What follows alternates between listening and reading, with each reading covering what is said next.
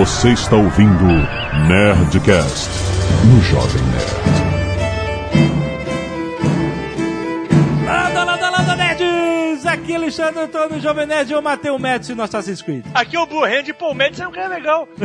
Não, não é esse Médici, porra. É Medici. A família do Médici morava lá no meu prédio quando eu Puta morava. que pariu. É verdade. Aqui é Eduardo Spor e nem tudo é o que parece. Aqui é o JP e eu preferiria ser conhecido como mecenas do que como artista. Aqui é o Ivan Mizanzuki e Kawabanga. Aqui é o Azagal e Heleninha. Achamos o Ivan. Ah, não, cara. Que- Nossa, que terrível essa referência. Não cara. é? É ótimo, porque Três o Tucano... pessoas, né? não, mas o Tucano, o apelido dele era Heleninha no colégio. Ah, é? Ah, então tá certo. Muito bom. Durante um breve período, o apelido dele foi Heleninha. Que perro. Muito bem, nerds, estamos aqui com o time de história e dessa vez com o historiador de verdade aí, vocês pedem? Toma aí o Ivan no lugar de Tucano, Fernando Russo, vai dar muita polêmica. Na verdade, na verdade, tá trocando um professor de história por outro. Né? é o professor de história por um que conta história, né? Vamos falar sobre a maravilhosa época do Renascimento, rapaz. E mais, vamos discutir, existiu mesmo o Renascimento? O que que é? O que que significou pra humanidade? Ah, você sabe religião? Ah, não. Eu não, essa piada não. Não, puta que pariu. Vai pros e-mails antes dele completar a piada. Canelada.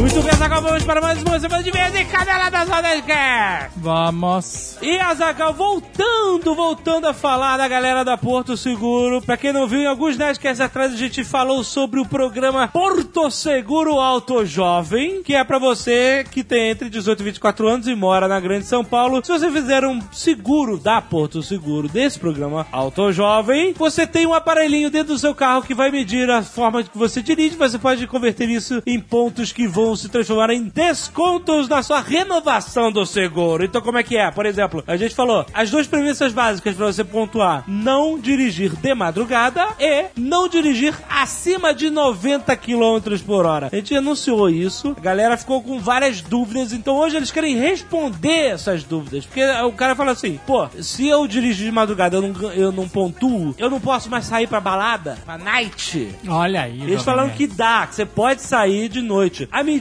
é sempre feita em relação ao tempo que você roda. Ou seja, se você dirigiu 100 horas no mês, por exemplo, você pode rodar tranquilamente 5 horas de madrugada que você, entendeu? Não perde os pontos da parada, entendeu? Ok. Ele tem um percentual de tolerância. né? Afinal de contas, né? Ninguém é de ferro. É, exatamente, você pode sair de noite e tal. Aí eles perguntam, e quando eu pegar a estrada? Quando você pega a estrada, você muitas vezes passa os 90 km por hora, né? Como é que fica a pontuação? Eles falam que a medida é feita também em função do tempo rodado. Ou seja, mais uma vez, se você rodou 100 horas no mês, você pode ficar dentro da meta ideal, mesmo viajando durante 5 horas seguidas acima de 90 km por hora. Excelente. Entendeu? Então, muito simples. Tem um link aí no post pra você saber mais informações, ver outras vantagens de ter um seguro Porto Seguro. Lembrando que as demais vantagens servem pra todo o Brasil: motorista da vez, desconto de estacionamento, help desk, centro automotivo, assistência 24 horas, carro extra, tudo mais que a Porto oferece para o Brasil inteiro também serve pra galera que se enquadra dentro do Porto Seguro Auto Jovem. Clica aí pra você ver. E Azaghal, vamos comunicar a todos os fãs que aconteceu o lançamento nacional de Titanfall! Olha aí, já O jo- joguei. Uau, já, já jogou, porra. Foi um Já desastre. joguei. que mané desastre. Todos nós, todos nós. Joguei bem. Muito bem, nerds. É, vocês vão ver, vocês vão ver em breve. Um dos jogos mais aguardados do Xbox One, que eles chamam de Xbox Seller, né? Ele vendeu o Xbox. Olha aí. Vendeu mais, começou a vender mais por causa do Titanfall. porque Quero pessoas- Xbox por causa Por do causa Titanfall. da... É isso que você tá dizendo. Exatamente. Excelente. Exatamente. Foi um, foi um grande sucesso. Jogo muito esperado que na E3 de 2013, ou seja, antes do lançamento, ele já ganhou mais de 70 prêmios. Porra. Incluindo o de melhor jogo pela Game Critics. Jogo da Respawn Entertainment, que muita gente já falou por aí, talvez você já saiba, que foi fundada pelo Vince Zampella e pelo Jason West, que eram cofundadores da Infinity Ward. Os caras levaram toda a experiência deles diretamente para a evolução do FPS FPS, cara, do First Person Shooter. Que agora, rapaz, não é só mais tirinho, não. É tirinho, é subir na parede, é olhar pra cima e chamar o titã. É muito foda, cara. É muito maneiro. Ah, totalmente legendado em português, hein? Então, Ned, sinta o futuro, rapaz. Tem todos os links aí no post para os pontos de venda pra você comprar, você já garantir o seu Titanfall. Excelente. E se você não quiser ouvir os e-mails sobre o último Nerdcast, você pode pular diretamente para... 24 minuti e 15 secondi, cazzo. Muito bem, Azaghal, vamos lá. Primeiramente, gostaria de avisar aqueles que são fãs do futebol. Olha, nós temos ouvintes, fãs de futebol. É, isso é não, verdade. vários amigos nossos amigos. passam por esse tipo de problema. Tucano, JP, É. Afonso 3D. É, uma Beto- série de pessoas. Essa galera gosta, cara. É, eles todos gostam de futebol. Ah, Borbes, Merigo Gostam. e Guga Mafra, Ah, cara. que extrapolou e foi para o vídeo. Olha aí. Agora a Amazing Pixel, orgulhosamente, tem o seu primeiro programa de futebol. Olha aí. que Isso bonito. mesmo. Então, se você quer saber as últimas da rodada, quer ouvir um monte de gente falando e dando palpite, que é isso que é falar de futebol, Exatamente. você pode ver Roberto Beto Estrada, Olha aí, cara. Nivinha Richa Nivinha. e o Guga Mafra. Olha aí. Todas as terças-feiras você pode encontrar no YouTube mais próximo de você. Olha. Excelente. Não é? Então, se você curte futebol, uma boa pedida. Se você não curte futebol, whatever. Exatamente. Clique aí pra você assinar o canal Bola Quadrada. Tem o link aí no post. Se você gosta de futebol, você vai curtir. Vai lá. Muitos e-mails, Azagal, o recorde absoluto de doadores de sangue. Aê, Isso é uma, feliz. uma campanha muito bem sucedida. Olha aí, essa semana, cara, tivemos doação de Ricardo Max, Marina Dias, César Zuntini, Gustavo Semin, Bárbara Ribeiro, Victor Magno, Daniel Marques, Lenilson Silva, Leonardo Dias, Rafael Pinho, Priscila Nayara, Bruno Borsato, Laís da Silva, Janderson Clemente, Jean Matias, olha, cara, quanta gente, Fábio Delmaza, Pedro Cunha, Alan Castellani e Arthur Cavalcante. Caraca, que legião! Parabéns, galera. De doadores de sangue que a gente conseguiu agora essa semana. Parabéns. Muito bom. Esse, cara, excelente ver tantos nerds ajudando outras pessoas. Exatamente. Se você for doar sangue na semana, então tire uma foto e tal mande pra gente, pra gente agradecer a você aqui na semana que vem, certo? Certo. Arte dos fãs, o de sempre. né, né? Vamos dar destaque. É. Em primeiro lugar, pro busto do Hoopers. Olha aí. Do Crônicas de Ganor, que Aham. você não conhece, não sabe o que está perdendo, foi feito pelo Kaká Craft, Muito um bom. canal que a gente já conhecia. Exatamente, ele faz coisas, cara. Ele É, cria tipo- coisas. Tipo mãos mágicas. Mãos ba- Lembra do mãos mágicas? Cara, sério, um canal maneiro pra você assinar é o Kaká Craft. É muito maneiro. Ele sempre faz coisas. Ele fez, ele fez um, um apoiador de fone mão zumbi. Aí ele faz as coisas mais variadas, ele não fica, não fica limitado só à escultura, não. É. Mas no caso aqui, ele estava treinando, testando como funciona esculpir em clay. Exatamente, ele fez o busto irado do Hulk. Ficou foda. Cara. Estava incompleto, né? Ele diz isso no vídeo, ainda tá em processo. Ele vai fazer outros episódios, mas já Maneiríssimo. ficou foda. E obrigado, parabéns, manda pra mim. É.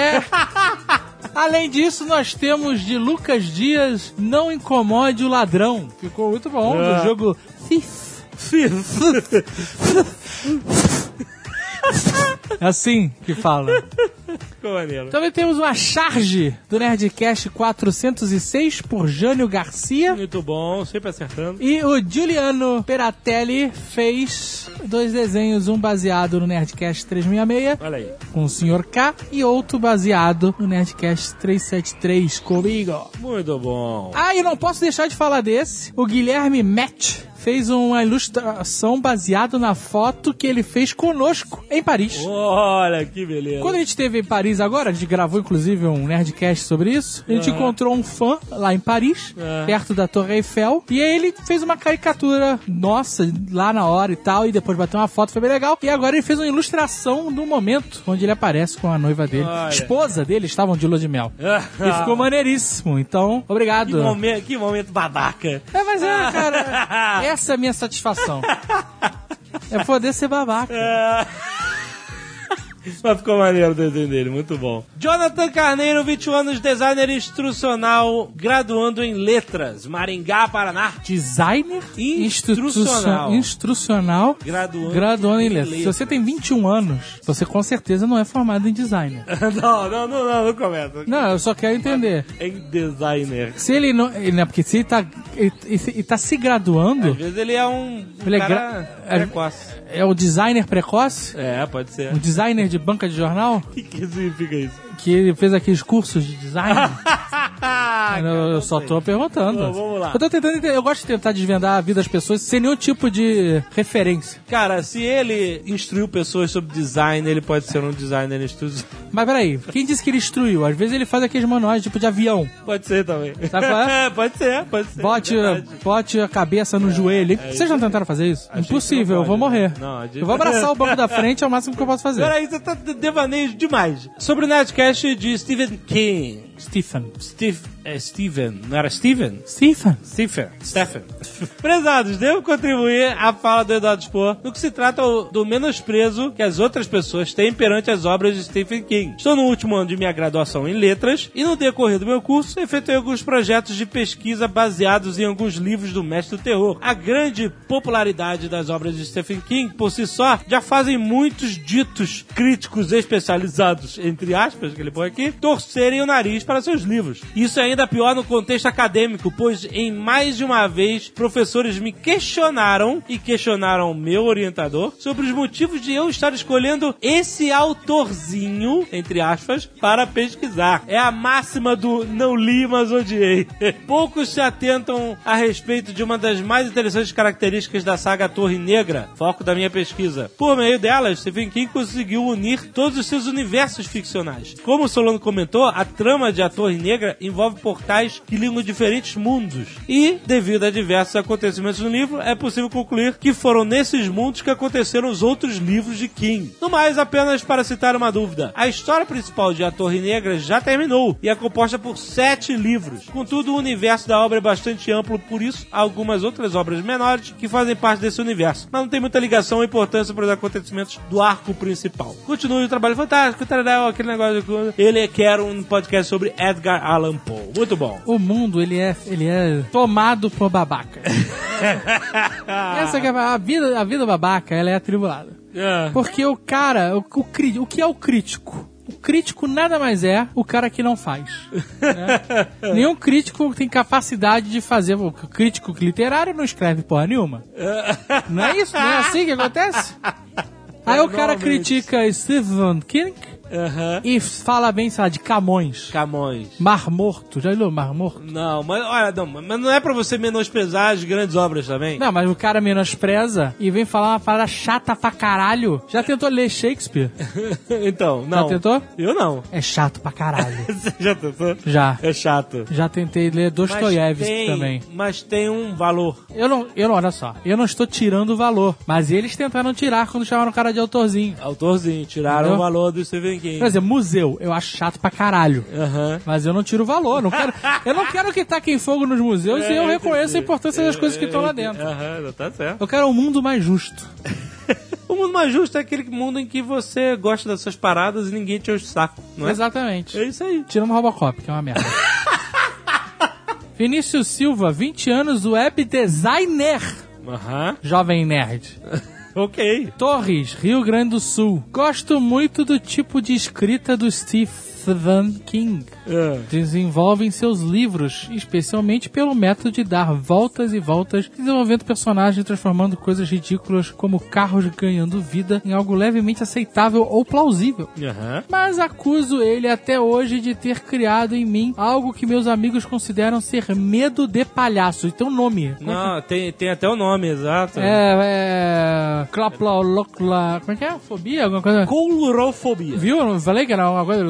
É, é, é complicado. Bem, é é palhaçofobia. medo de palhaço. é da palhaçofobia. É, O cara tem medo de palhaço Vinícius Silva Web Design. Aham. Pois quando ele era pequeno, em uma reunião de amigos com cerca de 10 anos de idade, ao assistir o filme It, Ah, também. me vi apavorado com aquela coisa sorridente, com os olhos esbugalhados e dentes de piranha na boca. Aham. Fiz meu leve escândalo de criança pequena e virei alvo de zoação na escola por algum Ih, tempo. caraca. Essa zoação voltou alguns anos atrás, durante pesquisas sobre fobias, onde descobri que o nome do medo incontrolável de palhaços, olha aí, se chama. Não tem uma palavra mais fácil de pronunciar em português? Coulurão. É porque é U e L. Tem um L, tem um R C- depois do L. C-O-U-L-R. E aí vai. Coulurão. Couro. Não, é courofobia. Exato. né? Cara, é É, impronunciável. em parece courofobia, não é courofobia, coulurão. É impronunciável em português.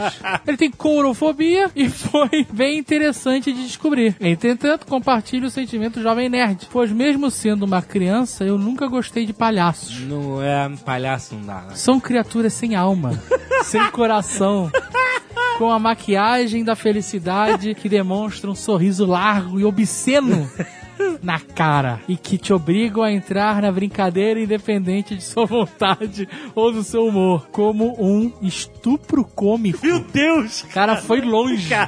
O cara realmente tem algum problema com palhaço. Tem, tem um problema do palhaço. Tinha gente agora que palhaço é o que, o que chora com alma, com, com sorriso com alma triste. Não é uma cabeça, né? Todo palhaço é triste, na verdade. É, exatamente. Não sei, será que todo palhaço é Não triste? sei, tem um filme de palhaço do Celton Mello que todo mundo fala muito bem, mas eu não consigo ver por causa desse problema que eu tenho com palhaço. Você não consegue É ver filme de palhaço nenhum? Cara, Mas você não, via Bozo? Eu vi, não, mas quando eu gostava do Bozo. Você ficou com medo do Ozob? Não, acho maneiro, sabe? Mas você não tem medo de palhaço, você tá de Não, frescura. não, eu não tenho medo, só não gosto. Eu não gosto do palhaço. Então e, e vamos- eles não têm culpa. Vamos, vamos fazer uma suposição aqui. Se por um acaso, na festa de fim de ano da Paz e Otone, a gente contratar um palhaço, se foder. você ia ficar incomodado? eu ia achar escroto, só Ok. isso, entendeu? Assim, por que, que tem um palhaço? Me basta, isso me Não, basta. tu- você não vai contratar um palhaço, vai tomar no cu. Lucas Rezende, 24 anos, jornalista Belém, Pará. Primeiramente, gostaria de elogiar o ótimo tema do último Netcast sobre Stephen King, Ok, pula. pois sou fã da obra tal. Aquele negócio, Não, a gente já sabe. No entanto, gostaria de destacar um livro importante da obra do rei que acabou ficando de fora do Netcast. O épico pós-apocalíptico A Dança da Morte, ou The Stand, em inglês. Sei que o tempo do Netcast é limitado e sempre que o tema é desse tipo, certas obras ficarão de fora. Por isso, gostaria de recomendar aos nerds, até aos próprios Nerdcasters, esse que é considerado o melhor trabalho desse grande autor. O livro que é tido como muitos, como a grande obra-prima de Stephen King, foi apenas o sexto de sua carreira, escrito em 1978. Ele já foi adaptado tanto para televisão em uma minissérie que estrelava ninguém menos que Gary Sinise, o nosso Lieutenant Dan de Forrest Gump, Molly Ringwald, a ruivinha ícone dos filmes dos anos 80, e além disso, a história também foi adaptada em uma série de encadernados da DC Comics. Olha aí. A trama se passa em um cenário pós-apocalíptico dos Estados Unidos, onde 99,4% da população mundial foi dizimada por um vírus liberado acidentalmente pelo exército americano. Por que não? e que causa uma grande gripe mortal nos seres humanos, sobrevivendo apenas aqueles que possuem uma imunidade natural à doença. Assim como já é marca registrada de King, a história desenvolve a personalidade desses sobreviventes em diversos lugares diferentes dos Estados Unidos e suas relações uns com os outros. À medida em que vão se encontrando e procurando lugar para viverem, eles descobrem que o mesmo homem de preto que é o vilão principal da série A Torre Negra, também conhecido como Randall Flagg, pretende construir um exército baseado nas ruínas de Las Vegas para dominar o que restou da população. Espero que tenha sido bastante para despertar a curiosidade daqueles que admiram o trabalho de Stephen King. Na verdade, mas não. Não foi. não, não, não. Achei maneiro. É, mas não foi, nossa, que fantástico. É, Mas, mas ele falou, é um grande livro, leiam. É, leiam, sempre. Felipe Leão Dalla Torre, 25 anos, assistente de informática, Brasília, Distrito Como Federal. você leu de informática? Ah, eu- porque eu tava pensando em designer. Assistente administrativo. Como você leu informática? eu tava pensando em designer. Próximo escrito aí. E aí eu fui ver se o de cima era designer e tirei o texto da minha frente. E aí eu inventei, Você cara. inventou, tá bom. É dislexia. Olá, queridos nerds. Ouvi pelo menos umas três vezes o Nerdcast 406. Olha aí. Assistente administrativo, hein? Três vezes? Ok.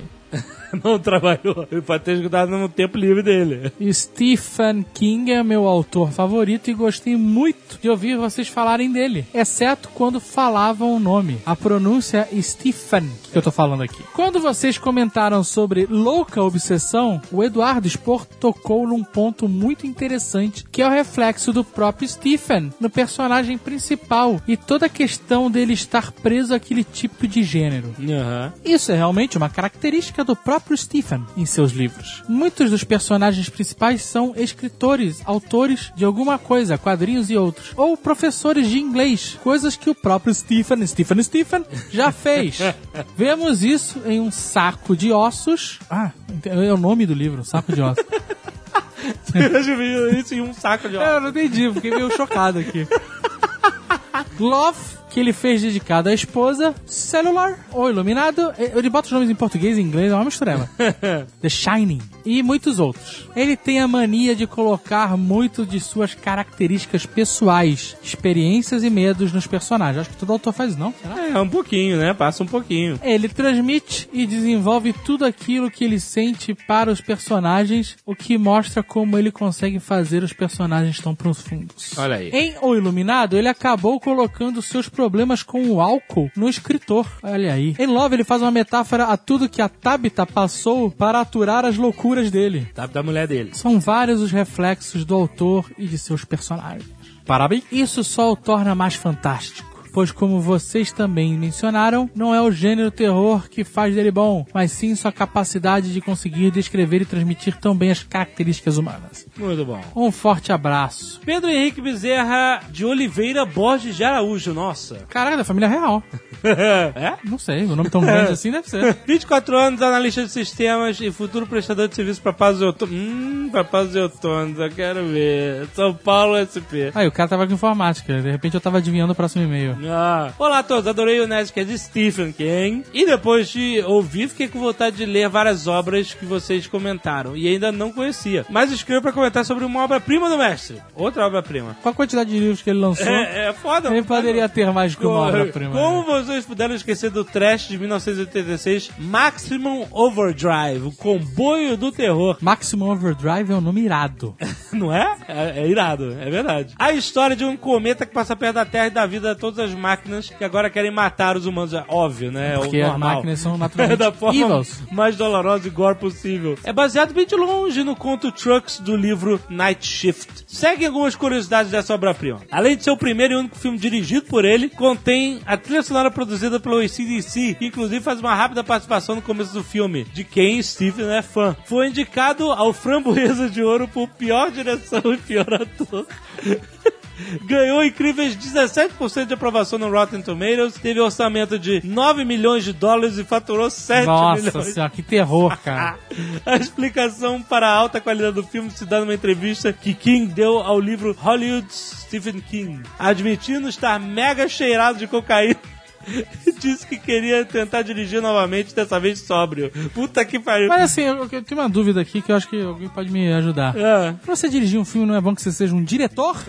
é, é bom. Cara, a não ser que alguém bote um monte de dinheiro na tua mão e fa fazer um filme. E o cara aconteceu isso. É, mas eu acho que não, assim, eu não quero, não Eu- quero, eu não quero tirar a culpa da cocaína para os problemas do mundo.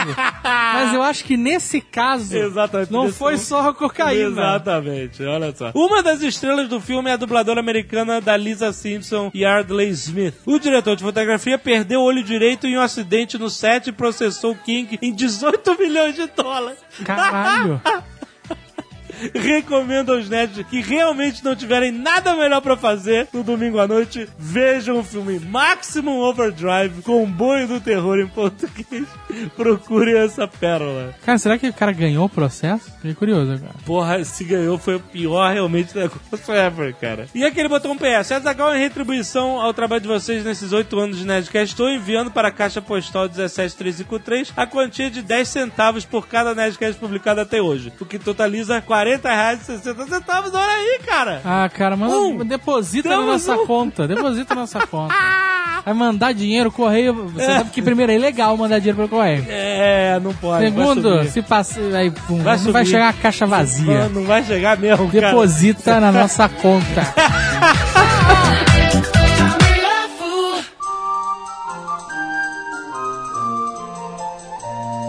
primeiro, Ivan, qual é o conhecimento... Caraca, vai ser difícil. O quê?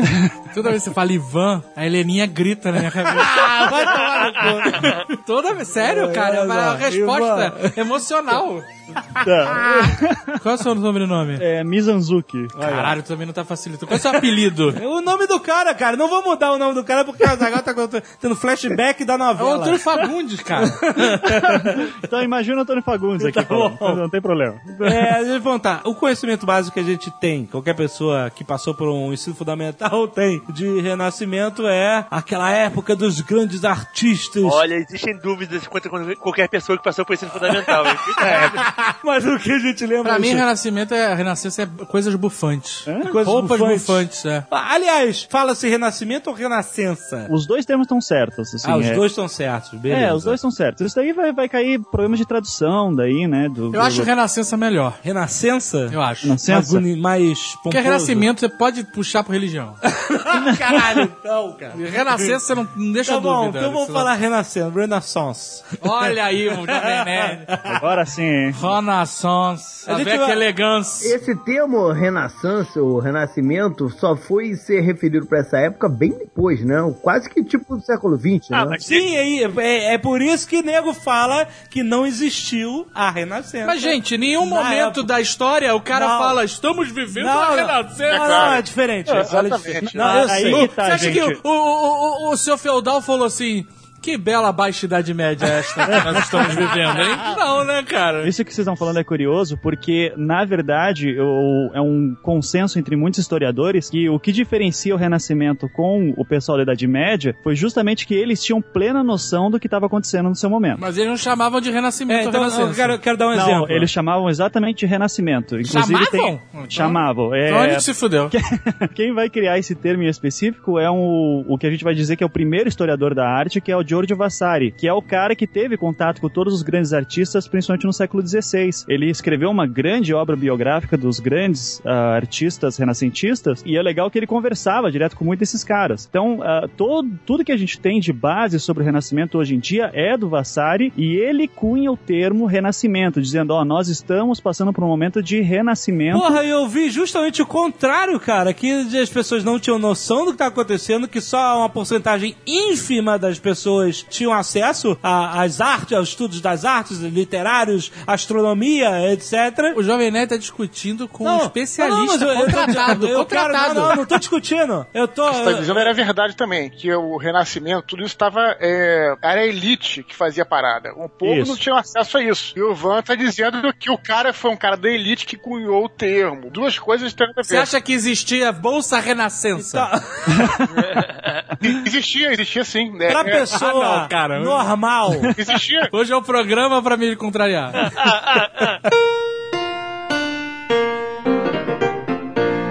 As cruzadas, você sabe o que, que é as cruzadas. Você sabe, ó, tá rolando a cruzada agora, entendeu? A, a Guerra Fria, você sabe, ó, estamos dentro de uma Guerra Fria. Você tem toda a razão no sentido seguinte, pro povo não mudou É isso, porra é nenhuma. isso que ele tá. O- é tá, tá dizendo. na Idade Média, tá no Renascimento, é porque é, é- é- essas- esses períodos, né, eles se entrepõem. Mas o pro povo continuava a mesma merda. A vida não melhorou em nada pros caras porque tava tendo um renascimento de artes, entendeu? É, é, mas ainda assim o povo da, da época, o, o povão, se vai dizer, mesmo que eles não tivessem contato com as esferas intelectuais mais altas, eles estão vendo mudanças muito grandes, principalmente na Itália. É, então. que- Estão vendo mudança, mas na vida dele, no dia a dia, não mudou na nada. vida- É que daí, assim, depende do que a gente entende sobre consciência popular, que é uma coisa difícil. Por exemplo, quantos brasileiros hoje têm consciência política do que está acontecendo no país, né? Então, a gente vai cair nesses problemas. Agora, Não, se não, vo- pera, agora... pera, pera, pera, pera. O nível de renda do Brasil melhorou nos últimos 10 anos, o Sim. índice de, de alfabetismo melhorou,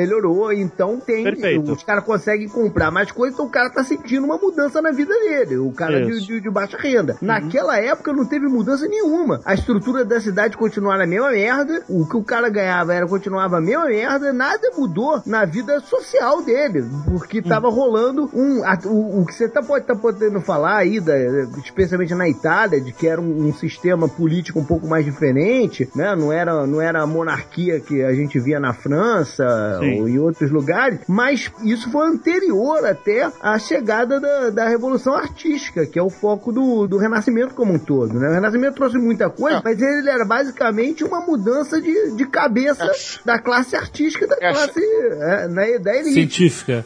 Essa mudança pro povo estava acontecendo desde lá do fim da Alta Idade Média até Exatamente. para É. baixo da Idade Média, né?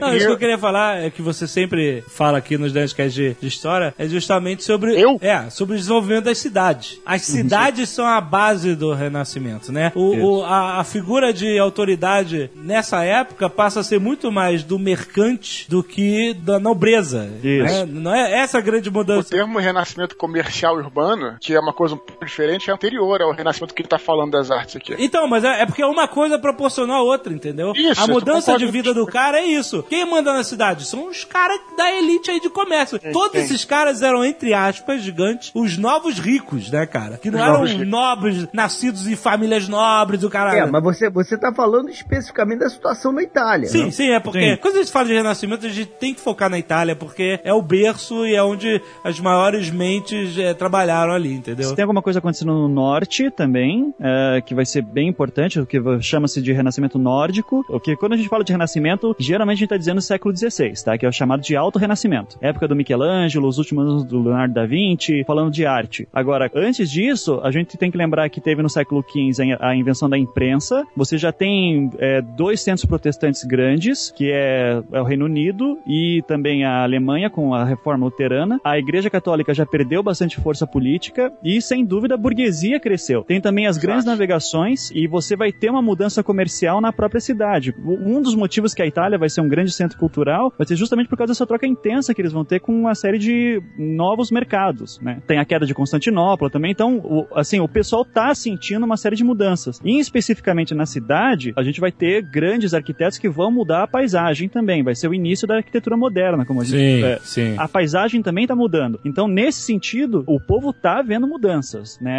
É, Agora, claro, desigualdade continua, algumas condições de trabalho tão- são ainda precárias, mas existe uma intensa vida cultural acontecendo ali que se destaca bastante do passado medieval. Tanto que o, termo Idade Média vai ser cunhado nesse período também, século XVI, pelo próprio Vasari. Exatamente. Sabe o que eu fico pensando às vezes? É como é que no futuro vão chamar a idade que a gente tá vivendo agora? Não pode ser idade contemporânea. Já pensou? é, eu não sei. Não, é, é curioso, eu, eu sempre penso nisso porque... Idade Média. Não, agora, a época agora é, é, é baixo mimimi. Baixa o mimimi.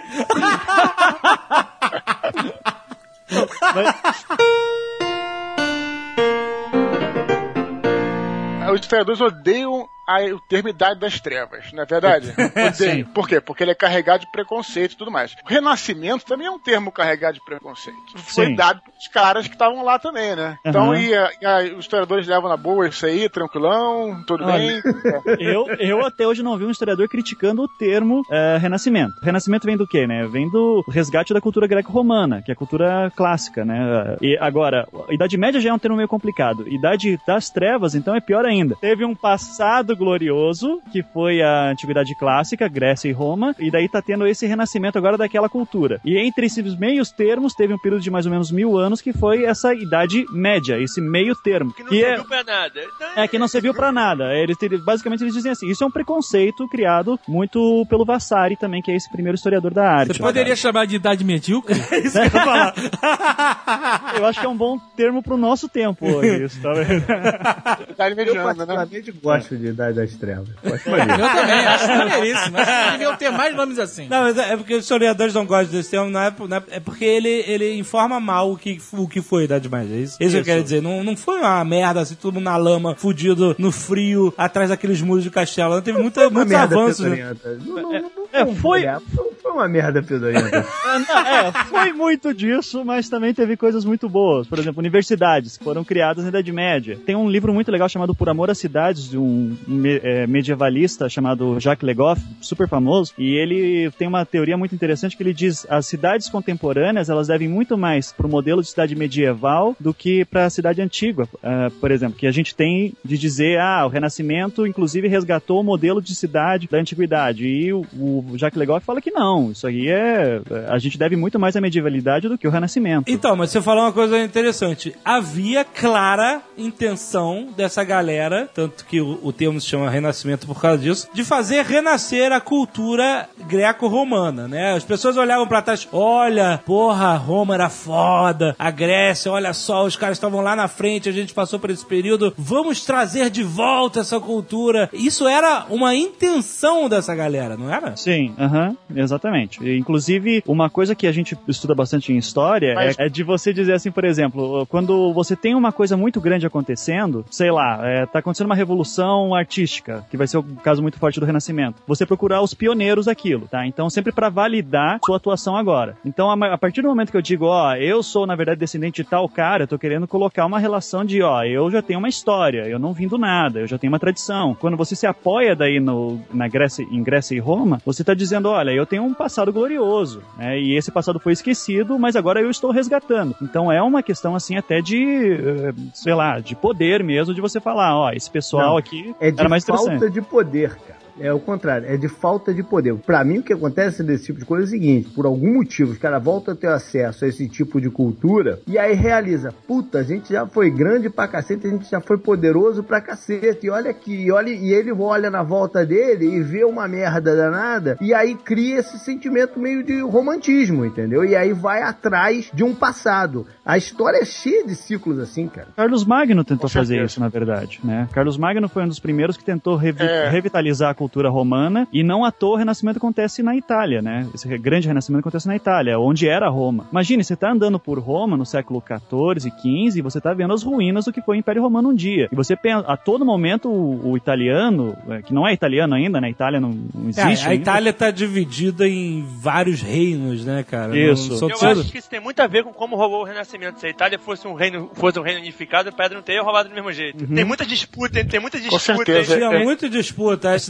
cidades-estados, que eram Florença, Siena, Gênova, Milão, Veneza, esses caras eram independentes, né? Cada um É, no sim. seu, cada um cuidava do teu. Inclusive, Florença e Siena viviam brigando, maluco. Tinha guerra. Os caras iam Uhum. pra, pra porrada, maluco. É, uma coisa que a gente esqueceu de falar aí, que é importante também, que eu acho que é essa, essa parada, é que a gente sempre fala em Nerdcast de história, como é que a coisa vai se tornando orgânica, né? A gente tá falando muito Itália, Itália, Itália. Por que, que a Itália foi um dos berços, o principal berço do Renascimento? A gente não pode esquecer que elas deram o último ponto onde os cruzados, na época das cruzadas, chegavam para ir pro Oriente Médio. E esse contato com os povos árabes, eu li um livro muito bom que fala sobre isso, chamado Uma História dos Povos Árabes, que os árabes, é engraçado, hoje em dia a gente pensa neles como uma coisa até um pouco preconceituosa, um pouco retrógrada e tal. Mas eles na Os época eram mais evoluídos. né? ah, Porra, os caras mais. top. E, e- e aí o que aconteceu? Muitos dos textos, Platão, Aristóteles, essa parada toda, sobreviveram, né? Estavam guardados no- no- nos mosteiros ocidentais, mas eles eram estudados à exaustão nessas regiões, né? Dos árabes, tinha as universidades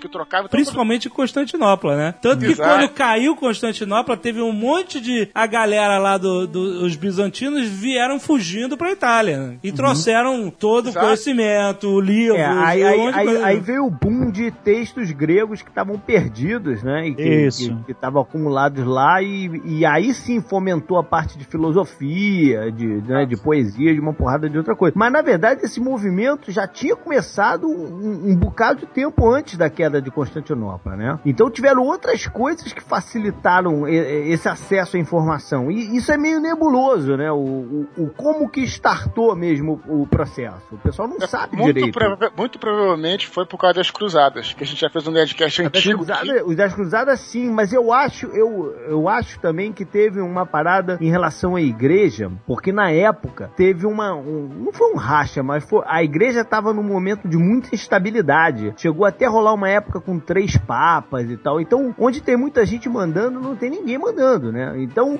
é, para você chegar nesses textos, esses textos todos estavam em, em poder da igreja, cara. De alguma forma, os caras Sim. começaram a ter acesso a essa merda toda. Exatamente. A força Não. da igreja caiu um pouco nessa época por causa da roubalheira toda lá dentro. Uhum, Pois sim. é, mas de alguma forma, como tava esse conflito, é, a igreja tava no momento deles mesmo lá, tentando um, um sacanear o outro, um, um pegar o, o lugar do outro, a abriu espaço pra neguinho entrar, né? O nego de fora entrar em, em brechas, né? Não tinha mais tempo e nem a capacidade de esforço de proibir, né? De barrar a entrada de, de- de quem queria essas informações não tava lá. Então, o nego deve ter, né? Invadido, invadido no bom sentido essas bibliotecas dos caras e tudo mais. Lembrando que na época não tinha nem a biblioteca do Vaticano ainda. A biblioteca do Vaticano é bem depois, né? Foram nos locais menores mesmo que, que, que o pessoal entrou. Eu li em algum lugar que também tinha tráfico de livros em Veneza, né? Era uma coisa, assim, tinham Ve- livros Veneza- proibidos pela igreja, de pensamentos revolucionários como esses e, e- e tal, e, e os caras vendiam no mercado negro, bar dos panos e tal, uma coisa muito doida. Veneza é tipo parada. a porta do Oriente. Sim, sim, exatamente. Porque Veneza,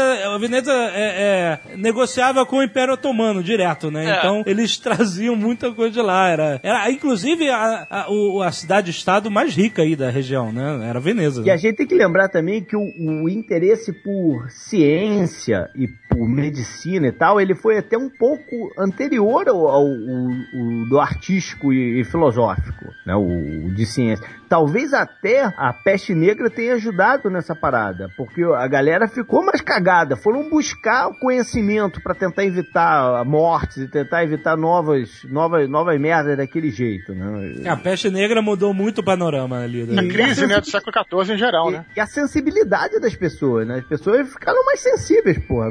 O cara viu todo mundo que ele conhecia quase morrer ao lado dele, né? O cara fica, fica, fica mais embolado, fica mais sensível, mais aberto a experiências assim maiores. Então, a- talvez uma busca por conhecimento tenha vindo até daí. É, a peste negra acontece no século XIV, né, é, os anos 1300, e geralmente a gente marca o, o início do Renascimento aí, o Trecento, né. Ah, é interessante também notar que no século XIII, é, você tem São Tomás de Aquino, que vai ser o filósofo lembrado até hoje, né, que vai ser o cara que vai reintroduzir Aristóteles no, na discussão filosófica medieval, que até então era ah, majoritariamente platônica. Era uma ala da igreja que era ligada à, à- à filosofia e a, né, e a- um- um- a um- a uma busca de conhecimento um pouco diferente. Acho que você pode incluir Santo Agostinho também né, nessa parada junto com ele, né? É, é que de São- repente Santo- abriu até caminho para outras pessoas de fora da igreja ganhar acesso, como eu falei, a esse, esse tipo de informação. É que Santo Agostinho está no início da formação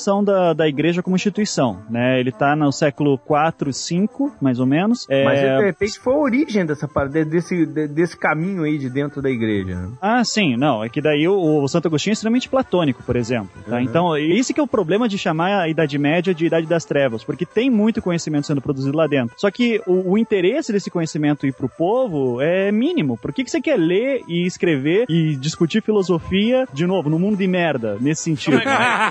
Quer fazer isso não. Fala direito. Seu herege desgraçado. Por que você quer fazer essa coisa do demônio? Vai, vai queimar herege. Não, não, pelo contrário. A igreja, por exemplo, tem uma intensa produção filosófica. Mas a Você igreja tem... pode fazer, a igreja está estudando o demônio para combater o demônio. É diferente do herege que está no campo, que vai morrer na fogueira.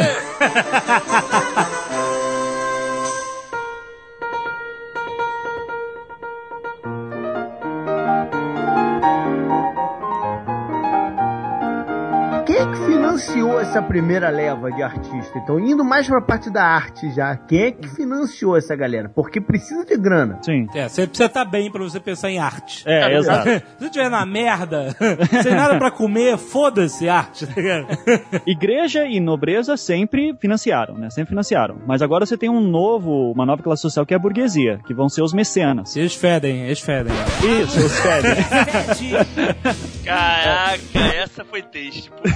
Quem financiou primeiro foi a burguesia e depois a igreja comprou a ideia, porque a gente tem um grande percentual da- das obras de arte dessa época que foram obras contratadas pela igreja, né? Sim, é, mas você tem que lembrar que a igreja tá mal das pernas, tanto politicamente quanto economicamente. Então ela depende dos burgueses. É, ela então depende. quem começou a botar dinheiro foram os burgueses. É, é difícil estabelecer quem começou primeiro. É, é porque assim, não tem um movimento fechado. Ah, vamos começar o renascimento. É uma coisa que aconteceu organicamente. O nego tinha dinheiro, cara. Mais ou menos, mais ou menos. Não, mas Não é, tem- aconteceu ali, aconteceu lá, o nego tinha dinheiro aqui, o nego tinha dinheiro lá. Aí eu ouvia falar, cara, tá criando um novo prédio com arquitetura greco-romana aqui, olha que bonito e tal, não sei o quê. Eu vou fazer na minha cidade também. Esse tipo de coisa, o negócio vai se espalhando, entendeu? A impressão que eu tenho da parada é a seguinte: é uma burguesia que tá começando a, ficar rica, com uma riqueza que se aproxima dos nobres. Os nobres não eram tão ricos assim, apesar de serem nobres. Aham, Não ricos e bem. E aí eles querem mostrar o poder deles. E uma- o jeito de mostrar o poder perto dos nobres é, é patrocinar a igreja, patrocinar a obra de arte. É um, Aham. é um jeito de, é um jeito de novo, é um jeito novo rico da época dos caras se mostrarem que eles são, são melhor que os nobres. Eu também Mas, acho. eu, eu- eu vejo, eu vejo dessa forma, é, um pouco, vou um pouco além. Eu acho que isso é uma maneira de. é, tem um, um pensador que diz o seguinte: que é, a gente pode é, ver quem tá no comando da parada pelo tamanho dos prédios, pelo tamanho das construções. Ah, eu Então, na- vi na isso, idade- é muito bom. Viu isso, né? Aham. na, idade, na Idade Média eram as catedrais, que eram mais altas, aquelas torres de catedrais, né, cara? Aham. Na- depois, nessa- nesse período do Renascimento, do absolutismo, são os prédios dos príncipes, dos reis, né, dos absolutistas, que foram mais altos. Hoje em dia são os prédios comerciais, né, As cara? corporações. As corporações, então. Então eu acho que é Quer interessante. dizer, quem manda? É só olhar o prédio. Talvez pensar aqui nessa cidade como Florença, e Veneza e tudo mais, né? Isso, não sei se conscientemente, né, fazer esses prédios, esses palácios, era uma tentativa de falar pra igreja, olha só, nós somos maiores e melhores do que vocês. Mas o prédio, o maior prédio de Florença é a igreja, cara. Eu acho que que não, seja- não, não especificamente a igreja. Mas a ordem vigente, Exatamente, né? a A ordem vigente, eu vigente. é o seguinte: talvez esses caras italianos ali, eles já tivessem uma noção de, de globalização maior do que a gente imagina, e para se colocar de igual a igual no- de- em negociação comercial com o rei da, da, da França, por exemplo, ele tenha que equiparar de, algum- de alguma forma o glamour que o cara tem, entendeu? Se o cara tem, de repente, lá a coroa dele, as joias, não sei o que, de repente ele vai ter na arte essa forma de, de, de igualar e poder colocar os preços dele, nos produtos dele, num, num nível que ele acha justo, entendeu? É, mas não pode esquecer também que o Renascimento tem um caráter, vamos dizer assim, é, transgressor nesse sentido, né, cara? Você tá trazendo de volta o que é da antiguidade, da Grécia, de Roma, é, aquela arte de, né, que, tá, que questiona né, o que a igreja faz e tudo mais, acho que tem esse caráter um pouco transgressor, sim, de certa forma, talvez não conscientemente, né? É, que são, são muitos fatores aí também que a gente tem que levar em consideração. Por exemplo, a gente tem a retomada da cultura clássica. Isso até pela influência oriental, é uma certa abertura também da igreja nesse sentido, porque ela já perdeu muita força. Você tem também um desenvolvimento científico e da matemática que vai ser fundamental para a gente entender a arte renascentista. Você tem também o desenvolvimento da eh, técnica de pintura a óleo, que ela vai permitir fazer maiores eh, detalhes, coisa que não era possível nas técnicas anteriores, né? E tem outra coisa, de- deixa eu te ajudar aí também, que, é, que eu estudei um pouco isso na faculdade. Você tem o ponto de fuga, cara, que veio mudar É. tudo, cara, tudo. O ponto de fuga, se você não tá familiarizado, é, imagina que você tá numa rua de uma cidade, você traça uma linha do topo de todos os prédios até o horizonte e, da, e das calçadas também. Imagina que você tá traçando todas essas linhas que vão converger todas para um ponto lá no infinito, lá no horizonte. Esse é o ponto de fuga que é o principal teorema da perspectiva, da ciência da perspectiva, né? Isso. Você olhar todas as, as artes de Idade Média, pinturas, afrescos, tudo, tudo é chapado, cara. Tudo é muito chapado, os caras são meio, meio de lado, né? Não existia perspectiva na arte antigamente. E aí, o que? Nessa época que você descobre perspectiva, você começa a não só poder fazer obras de arte considerando uma perspectiva real do, do cenário, né? Não tudo chapado como se fosse uma- um desenho de criança em 2D, entre aspas, de criança, né? Mas você também dá nascimento à arquitetura moderna, ou seja, o cara não é só o construtor ou o engenheiro, nasce o arquiteto moderno, o cara que desenha a planta baixa da, da, da construção. O cara que É. sacaneia a gente nas obras, cobra mais que caro. desenha a perspectiva, que consegue ver o prédio, como ele vai ficar antes, entendeu? Não é assim, vamos Isso. botar os tijolos e tal, não sei o quê. O cara consegue projetar e desenhar a coisa geometricamente, né, cara? E é uma Isso. grande revolução da geometria que muda as artes também. É, mas foi isso é bem falou, depois. É bem depois, isso. Lá pra mil e... e- o primeiro... 1400 e bolinha, vai. Assim, 1450. Essa, essa é a parte tecnológica que, né, que, que facilita isso tudo acontecer. Ou Isso. na parte de filosofia e literatura, por exemplo, o uso daquelas letras menores, né, que o Carlos Magno já tinha mandado inventar e tal, mas agora cai no uso, né? Como é que se chama mesmo? É Carolinja, Caro- Carolinja. é, Império que, que Carolíngio, facilita a escrita, né? E facilita a, o- a transmissão de, de, de material. Uhum. Ó, tem uma teoria muito interessante de a gente entender isso, porque assim, se você for ver na Idade Média, os artistas não assinavam suas obras, né? Gente não sabe quem ele é. Na Idade Média e na época do Walt Disney também. É, é também. Olha isso. Fala do Walt Disney e deixa o Maurício de Souza de fora. É, né? eu ia falar isso. Pensei nele também. Teve- a, a história vem e vai.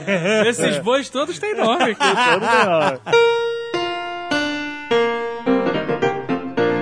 Idade Média, então, eles não assinam suas obras. E você vai ter um movimento meio que de organização dos artistas depois, porque os artistas, eles são considerados na Idade Média como mão de obra. Sim. Pura mão de obra. Então, é, é que nem, por exemplo, você vai trocar o azulejo do teu banheiro. Você não pede lá pro cara assinar depois. né? assina aí, assina a tua obra aí. Deus, fantástico a sua troca de azulejo. Ah, mas eu vou te falar que teve um cara que trabalhou pra mim, eu já fiz muita obra. O cara era um artista, mano.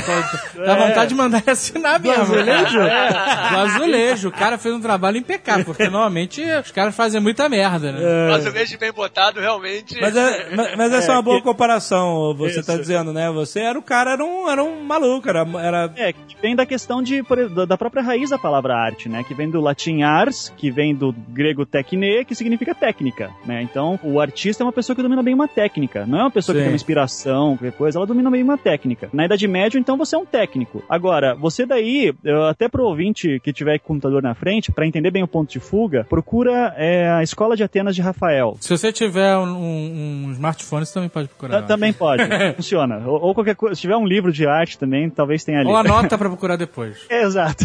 Escola de Atenas de Rafael. Isso. Que é um quadro bem legal porque você bate o olho nele e você. é, não é um quadro, é um mural, na verdade, né? Você bate o olho nele e o teu olho já vai direto pro centro do quadro onde tá Platão e Aristóteles no meio. Por que, que o teu olho é direcionado pra lá? Já por causa do ponto de fuga. Sim. Isso é uma tentativa dos artistas que vem desde os anos 1300 de tentar mostrar, olha, eu não sou apenas mão de obra, eu também penso o que eu faço. Então eles estão tentando transformar a arte em uma ciência. Por isso que o- você vai ter figuras como Leonardo da Vinci, Michelangelo, que são os grandes nomes, que vão colocar tanta coisa de geometria e matemática nas suas obras. É bem foda mesmo. Daí tem uma obra, que é um estudo do Leonardo da Vinci de uma obra que ele não terminou, que é a Adoração dos Magos. Adoration of the Magi. Você vê um estudo então do Da Vinci aí muito preciso, feito na mão, né? E hoje em dia computadores fazem isso em segundos, mas o ele fazia isso na mão, tudo da cabeça e observação, né? O que ele tá fazendo? Tá pegando matemática e geometria e colocando numa obra. É. Por isso que o Da Vinci, o, o Da Vinci é bom lembrar que ele, ele nasce em 1452. Ele já tá se inspirando em outros artistas também, principalmente o Van Eyck, que é um cara é holandês, também tá se pegando no, no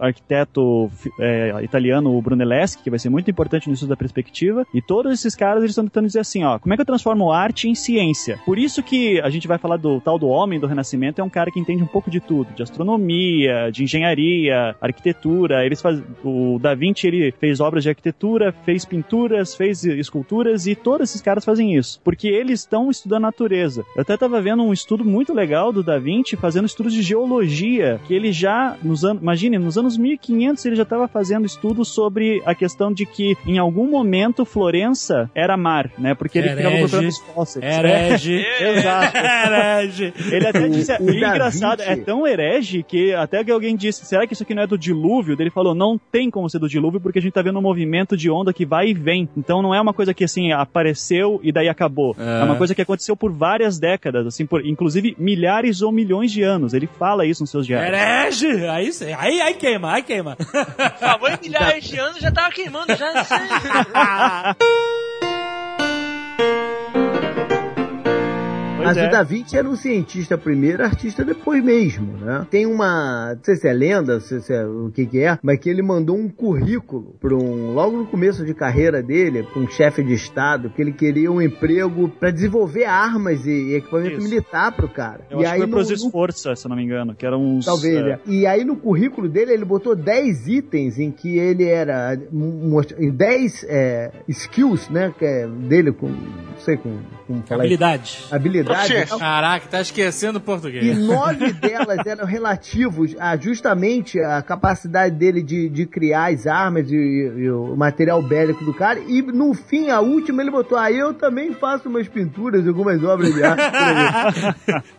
É, e- eu, assim, eu- o que eu sei do Da Vinci, eu eu não, não conheço essa história. O que eu sei é que ele se estabeleceu primeiro como pintor, como escultor, arquiteto e tudo, e daí lá pro final da vida dele, ele vai. No final não, nos últimos É, isso 25 foi- anos. Isso foi mais ou menos no começo. De repente a vida de pintor não tava fácil, né? É. Pegar uma botada de, de design bélico, né? No, É. no- no- Porque tem até aquela série Borgias, que tem a versão americana e a versão europeia. Na europeia, nos últimos episódios da segunda temporada, aparece o Da Vinci sendo contratado pelos Borgias pra fazer máquinas militares, assim. Ele, Pelo ele adorava fazer isso. Ele, é, foi, ele foi contratado pelo Cesare Borgia, mas isso já mais pro final da vida dele mesmo. E aí, é, o cara era, era foda, esse Borgia, mas ele, ele também era mal visto pra caceta, pra um outro, pra outra ala da parada. E depois de trabalhar pra esse cara, ele não conseguiu mais emprego na Itália. Aí ele teve que se mudar pra França, pra corte do Francis I. É, Isso, que ele arranjou Que é- treta também com, o- com os Médici, né? Que eram um dos É. grandes, um dos grandes mecenas. É interessante só ler uma curiosidade que o César Borgia, esse cara que é, é complicado, foi o cara que inspirou o livro O Príncipe do Maquiavel. Quando ele fala O Príncipe, o famoso, né? Os fins justificam os meios e É, tal, é o- o César Borgia. o Maquiavel usa o César Borgia como um exemplo do, do que ele considera um estadista eficiente. Isso. Ele, ele faz menção até ao César Borgia no final. Só pra galera nova saber, o Cesare Borgia é o inimigo principal do Assassin's Creed Brotherhood. Olha aí.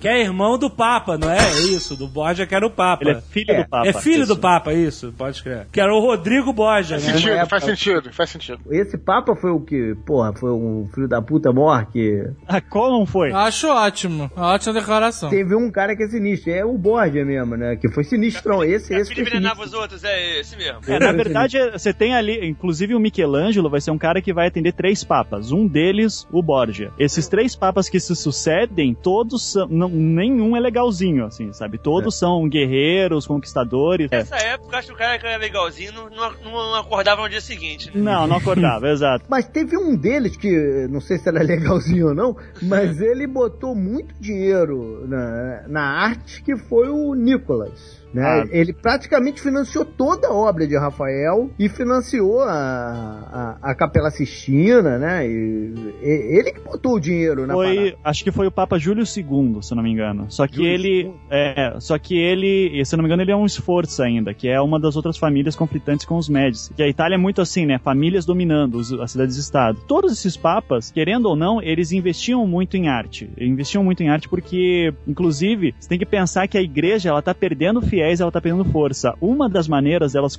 dela atrair fiéis é através da arte. Então, por isso, Correr ah, atrás do prejuízo, né? E é, e é um jeito de mostrar poder, é um jeito de mostrar poder também. Pra Isso. cada obra de arte. peraí, peraí, gigante. peraí, peraí. Mostrar poder pra quem? Porque o, você não tem um, um- um movimento turístico forte nessa época. Não existe turismo, né, cara? Mostrar, po- tá mostrar pra poder pra quem? propriedade. Mostrar poder pros seus, tá próprios- mostrando- seus próprios o cara lá na Inglaterra não tem a menor ideia do que, que Não, os caras estão fazendo O lá. cara da Inglaterra não, ele tá mostrando poder pros próprios servos dele pra manter, manter a galera sob controle. Propaganda, né, o JP? Você Propaganda esquece também interna que. da empresa? Não, propaganda, propaganda é pro público. Pro público, pro é público, você né? construir um mo- monumento foda pra atrair lá o, o visitante do, de, de- de qualquer lugar do mundo, mas não, não, não é época pra isso, né? também a gente tem que lembrar que eles não deixaram de ser cristãos, né? Os papas, eles ainda acham que a, área, a religião deles tem que ser bem representada. É, então eles também financiam aquilo por questão religiosa. O Teto Capela Sistina é um dos grandes exemplos disso daí, que o Júlio II vai fazer a encomenda co, pro Michelangelo para dizer, ó, eu tenho essa, aqui essa capela que nunca foi merda nenhuma e, pô, pinta o teto aí porque eu vou fazer uma reforma depois. Daí, é um dos casos mais legais porque o Michelangelo é um cara que peitava a autoridade, né? Ele é um cara que não, não, ele não aceitava o cliente, assim, né? o- A opinião do cliente. O Michelangelo dizia claramente: o cliente tá me contratando,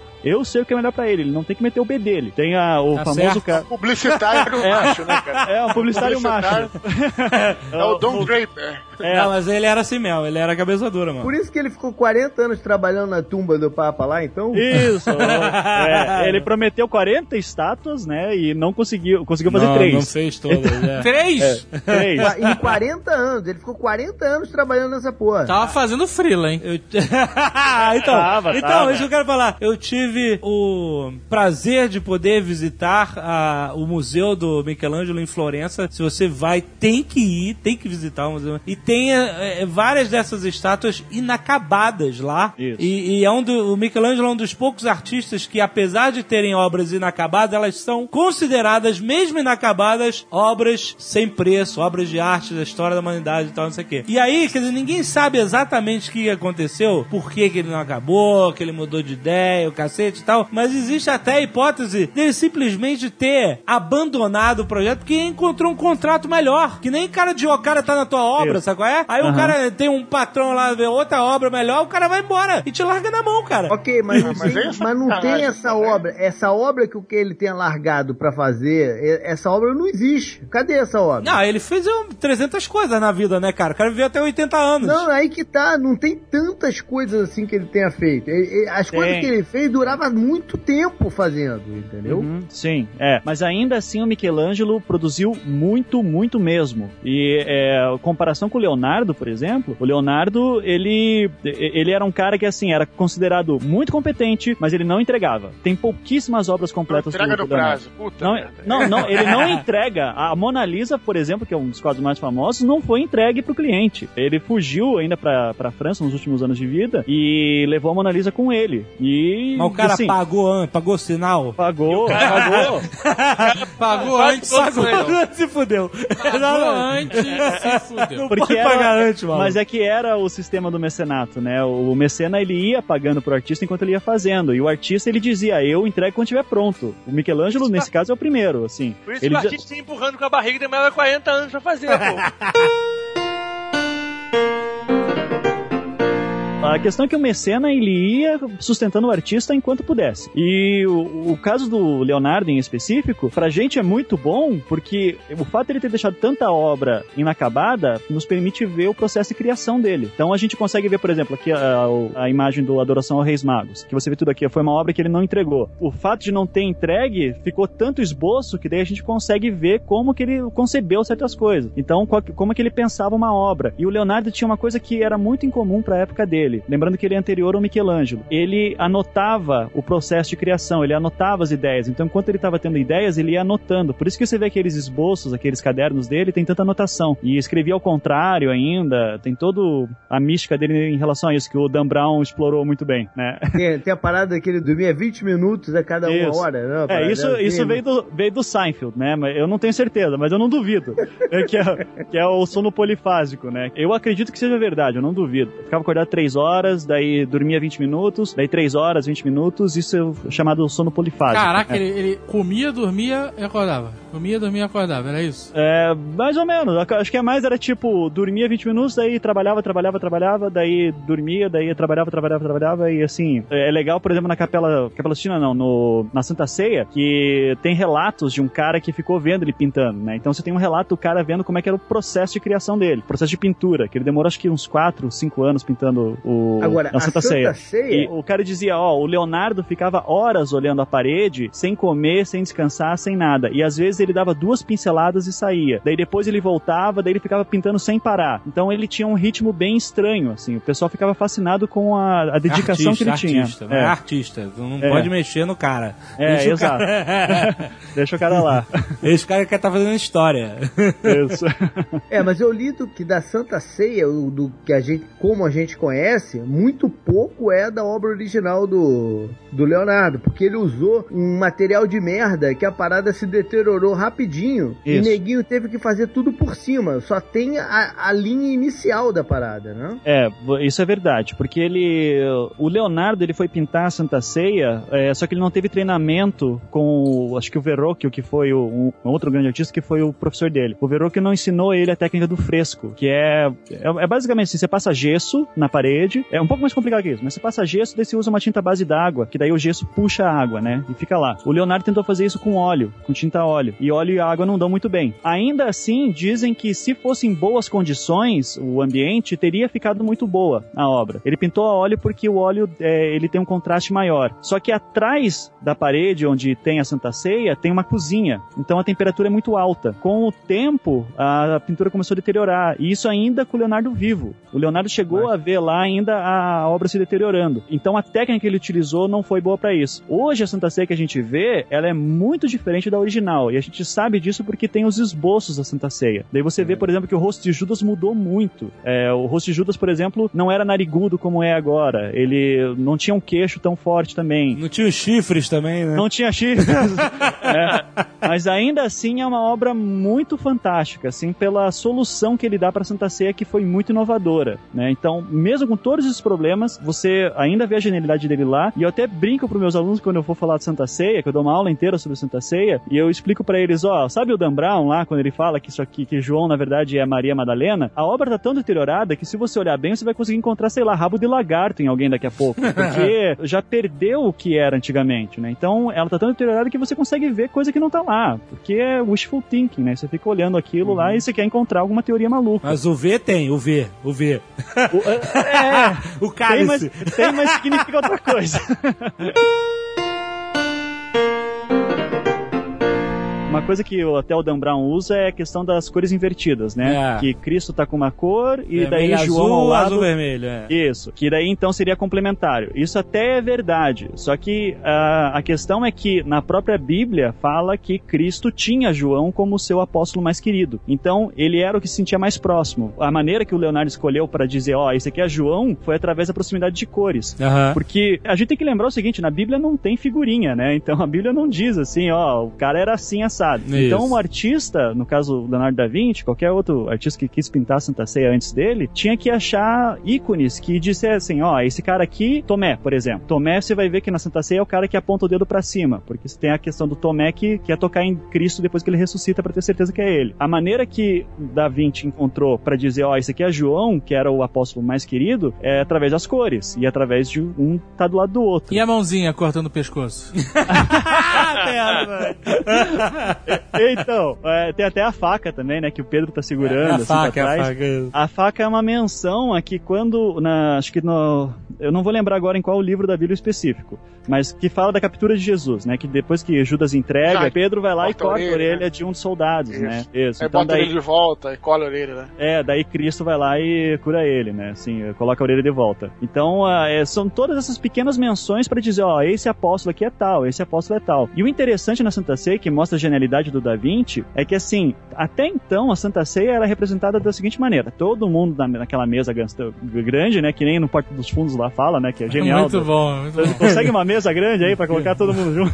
É uma coisa minha, fica tudo no mesmo lado. Só que a Santa Ceia até então era representada assim, todo mundo de frente, e Judas estava sempre do outro lado da mesa. Para que o- a pessoa que estivesse olhando dissesse: Esse aqui é Judas, ó, ele tá longe. Ó, filha da puta. É, ele tá do lado. Se você notar a Santa Ceia, se você estiver olhando para ela, você vai notar que os apóstolos estão dispostos em grupos de três. Então, na extremidade esquerda, na extremidade direita, dois grupos de três, daí dois grupos de três mais, mais perto- próximos de Cristo. Sempre os três apó- esses grupos estão conversando entre si. Eles estão olhando entre si, apontando para Cristo, e todos têm um- ainda a questão da perspectiva, né, do ponto de fuga, que direciona sempre a Cristo. Todos os elementos direcionam a Cristo. O único apóstolo que não está conversando com ninguém é Judas. Porque Pedro puxa João pelo ombro e empurra Judas um pouco pra frente. Olha e Judas aí. só fica olhando pra lado. assim. Então é é uma solução muito elegante, assim, pra você Tá dizer. E isso explica muita coisa. O cara era excluído do grupo, cara. É, Porra!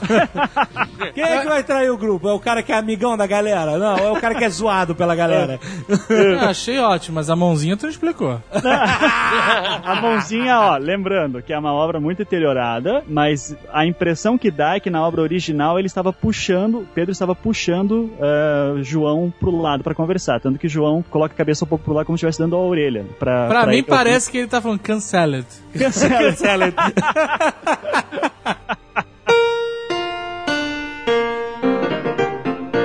Tem uma coisa do Dan Brown, né, que o Dan Brown fala lá que o João não é João, é Maria Madalena. E essa teoria os historiadores da arte ficam putos com ele, né? Mas é, tem uma coisa que Por quê? serviu. Por que eles ficam putos? Porque, cara, ele é um escritor de ficção, cara. Aí também, então, mas eu quero Cara. entender por que eles ficam putos. É porque ele tá. Porque será que ele olhou o quadro, teve uma ideia boa e ganhou milhões? dela?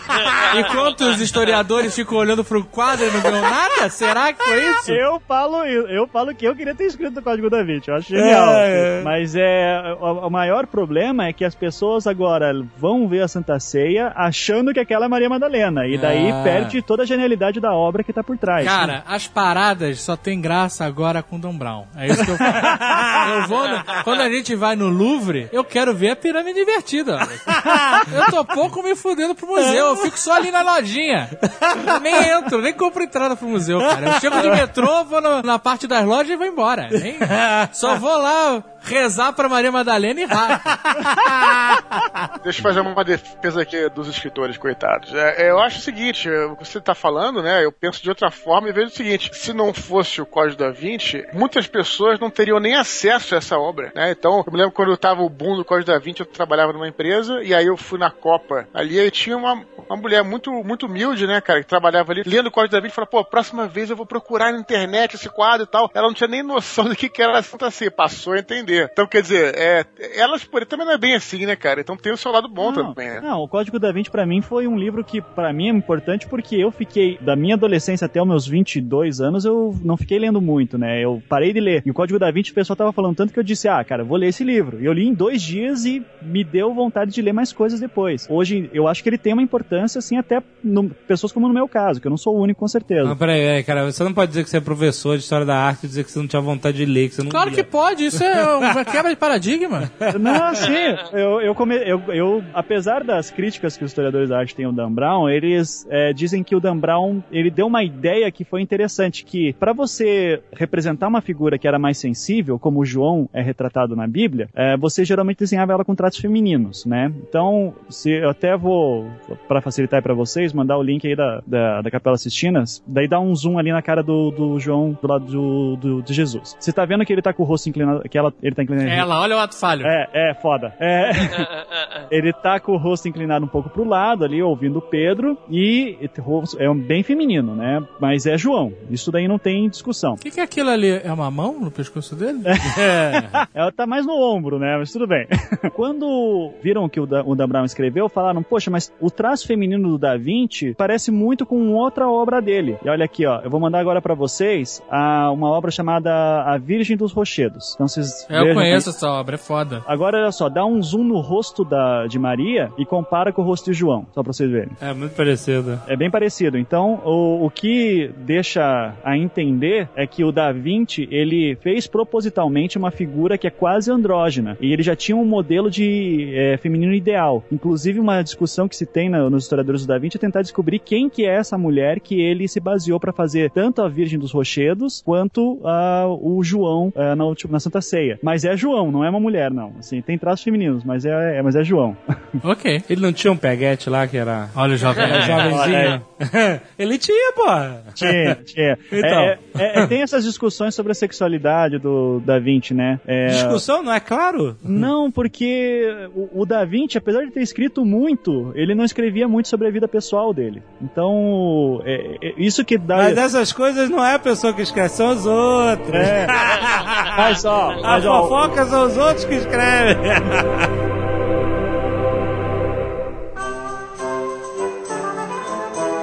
O Michelangelo ele foi apadrinhado muito pelos Medici, que a gente que a gente é, Todos nós conhecemos. falou. Não, não é o não é o presidente militar. Vizinhos do Zagal, né? Os Medici foram a família poderosíssima que é, governou entre aspas, né? Governou eh, Florença, né? For- Foram, eram os caras que mandavam. Tocou o zaralho. É, exatamente. É quem mandava. Pau na mesa. Eles que mandavam, entendeu? Tocou o zaralho. É, Um bom eles termo. foram durante muitos anos é, é, é, os Basicamente comandantes. a máfia que a gente conhece hoje em dia. E né? eles são até chamados de os Godfathers. Eu já vi um documentário chamado de. God, os padrinhos da Renascença, do Renascimento. Né? Eles eram banqueiros também, tem uma história. É, então, é isso que é engraçado, porque justamente eles eram banqueiros e se tornaram. É, é o retrato, eles são o retrato dessa época, né? Os caras que eram banqueiros que se tornaram, entre aspas, governantes, né? Industriais cara? também, De industriais tão também. fodas que eles eram. Do estado de Florença, né? De Florença, eles foram de Florença, é. Isso. É, até, até que chegou um dia que deu encheu o saco e chutou eles pra fora. Mas o. Mas eles voltam depois e, e fazem suas vinganças. né? É, e os Medici também viraram vilões de um Assassin's Creed.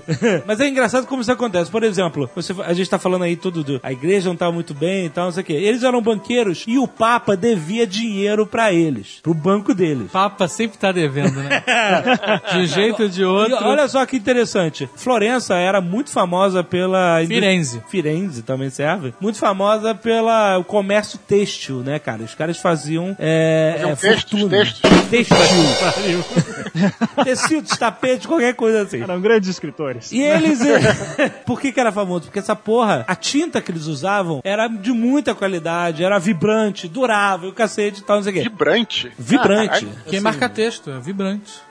tá bom. E o que acontece? Essa tinta era produzida com um químico chamado alume. Um produto químico. Um- um- é, não, é, Não era- químico, o cara era uma, chamava Era uma alume? química Era processada. um homem? O homem chamava alume? Não. Ou químico, eu É, sou... É o Mr. White da Renascença. É, Mr. White, só que eu é o Mr. famoso Alume. sulfato duplo de potássio e alumínio do de... Ah, é um produto químico. de alumínio dodecaidratado. Anotem, Isso. tweetem essa palavra. É, eles chamavam só de esse pó aí, né? É um pó que eles tiravam de uma pedra que chama pedra umi. E essa porra vinha do Império Otomano. E os caras pagavam fortunas por essa porra, essa, essa matéria-prima. Chega lá por volta de 1460, um cara chamado Giovanni de Castro, que era sobrinho, afilhado do Papa, qualquer porra assim. Ele descobriu uma mina dessa porra na Itália. Caralho, moleque! Aí eu falou, caralho, maluco, aí chamou a mina da parada aqui, cara, pelo amor de Deus. Mandou uma carta pro Papa, pro Papa financiar a extração dessa porra. Aí o Papa, como tava devendo pros Medici, banqueiros, né, ele botou os caras de sócio nessa parada pra perdoar a dívida dele. Então olha só como essas jogadinhas de poder mudam até a história da humanidade, né? Por causa dessa parada, quer dizer, isso não foi o que fez a fortuna dos Medici, eles já eram muito ricos. Mas é, é- esses pequenos manejos de, de- de preferenciais, o papo, eu te dou um favor aqui, então, isso vai colocando esses caras nesse. Você vai entendendo por que, que esses caras se tornaram o que eles se tornaram. E eles. Dom Corleone, né? É? Total, né, cara? E Total. eles é, foram grandes padrinhos da- desse momento e do próprio Michelangelo, que foi um cara super ligado a eles na época da sua estada em Florença, né? O contrário desses caras era o Maquiavel, né? Que é da parte filosófica da- do Renascimento, né? Ele, ele é o, considerado um grande cientista político e ele era, ele era fazia parte dos do governo ali de Florença exatamente enquanto os Médici não eram, nos períodos em que os Médici não estavam no, no, no poder de lá. Ele inclusive escreve o, o livro O Príncipe num desses hiatos, né? Quando o Médici reassume o poder, ele sai fora do, do governo. Ele vai escrever quando o Médici tá fora do governo ele tá preso, inclusive. E tem uma questão curiosa do Maquiavel, que o Maquiavel ele não era monarquista, né? Ele era republicano. Inclusive acho que Voltaire, que é um filósofo importante também da história da filosofia, ele tem uma tese muito interessante que o Príncipe do Maquiavel, que é o livro mais famoso dele, era uma paródia, na verdade. Era pra tirar sarro da, da monarquia, A- até pra apontar os, os problemas que a monarquia podia ter, né? um pouquinho o príncipe, é, o que ele queria dizer é que você tem ser um bom estadista tem que separar o moralismo individual do moralismo coletivo. Tipo, você para ser um fazer o teu estado ir à frente, você tem que usar de recursos que de repente um cara, um sujeito pode achar que são errados, como mentir, como usar de, é, de força física, né, de bélica para impor os teus conceitos e tua, tua economia. É quase um fim justifica os meios, né? Exato, É. não, o fim justifica os meios é, é a frase que vem desse livro até. Ah, é, é- é. é aí que tá. Essa É. frase em específico não tá no livro, Não, mas mas, é o ela, mas ela resume bem. É, é sim. É. É, o- é exatamente esse o conceito. Ah, a frase Essa atribuída a desse- ele, né? Esse É, atribuído. Moralismo. O Maquiavel ele vai dizer que essa questão do príncipe, um bom príncipe ele tem que pensar sempre em duas coisas, na fortuna e o que ele chama de virtu, que é alguma coisa que resiste ao azar, não é exatamente virtude, mas alguma coisa que resiste ao azar. Então, por exemplo, o príncipe ele tem a possibilidade de ser monarca, no caso, o chefe de estado, mas isso foi dado pra ele porque, sei lá, porque ele é filho de alguém importante, como o César Borgia, que era filho do Papa, daí vira príncipe de Florença, né? Vira o regente de Florença. Só que o povo não gosta disso. Então daí ele contrata um delegado, vamos dizer assim, que é o Ramiro de Lorco, pra acabar com toda a resistência que tá tendo em relação ao Borgia. E daí o povo aceita o Borgia como regente, né? Só que muito a contragosto. Daí para o, Borgia ganhar a simpatia do povo, entre aspas, ele manda matar o Ramiro de Lorco, o próprio delegado, Pra dizer assim, ó, agora o povo sabe que com esse cara não pode se meter. Então isso é a virtude, é a criatividade do, do governante em mostrar habilidade em conseguir lidar com situações É então, ele, faz a, ele faz a separação do que ele chama de novo príncipe com o, velho príncipe. O velho príncipe Isso. é o que herda o poder e esse cara tem que manter as instituições como o povo conhece, que é pra dar a estabilidade do, do a legitimidade dele. E o Isso. novo príncipe tem que quebrar as instituições e mostrar que o modelo dele é o, é o melhor, né? Isso, e ele tem que fazer isso através de um exercício de criatividade. Isso que é interessante, que é a, a política como criatividade. Isso que é legal, né? Que o Maquiavel também, como filósofo, pensador político, ele também está representando, assim, ele está sendo um exemplo de como é difícil lidar com esses novos tempos que estão aparecendo. É. Daqui a pouco, a própria reforma protestante, nos países do norte que estão acontecendo. Então, como é que a gente controla todos esses novos problemas que estão acontecendo? Que- E o, o livro só é publicado, tipo, cinco anos depois que ele morreu. Isso. Uhum. Não é, não é em vida dele, né? Ele escreveu mesmo quando tava de Bob na parada. Isso.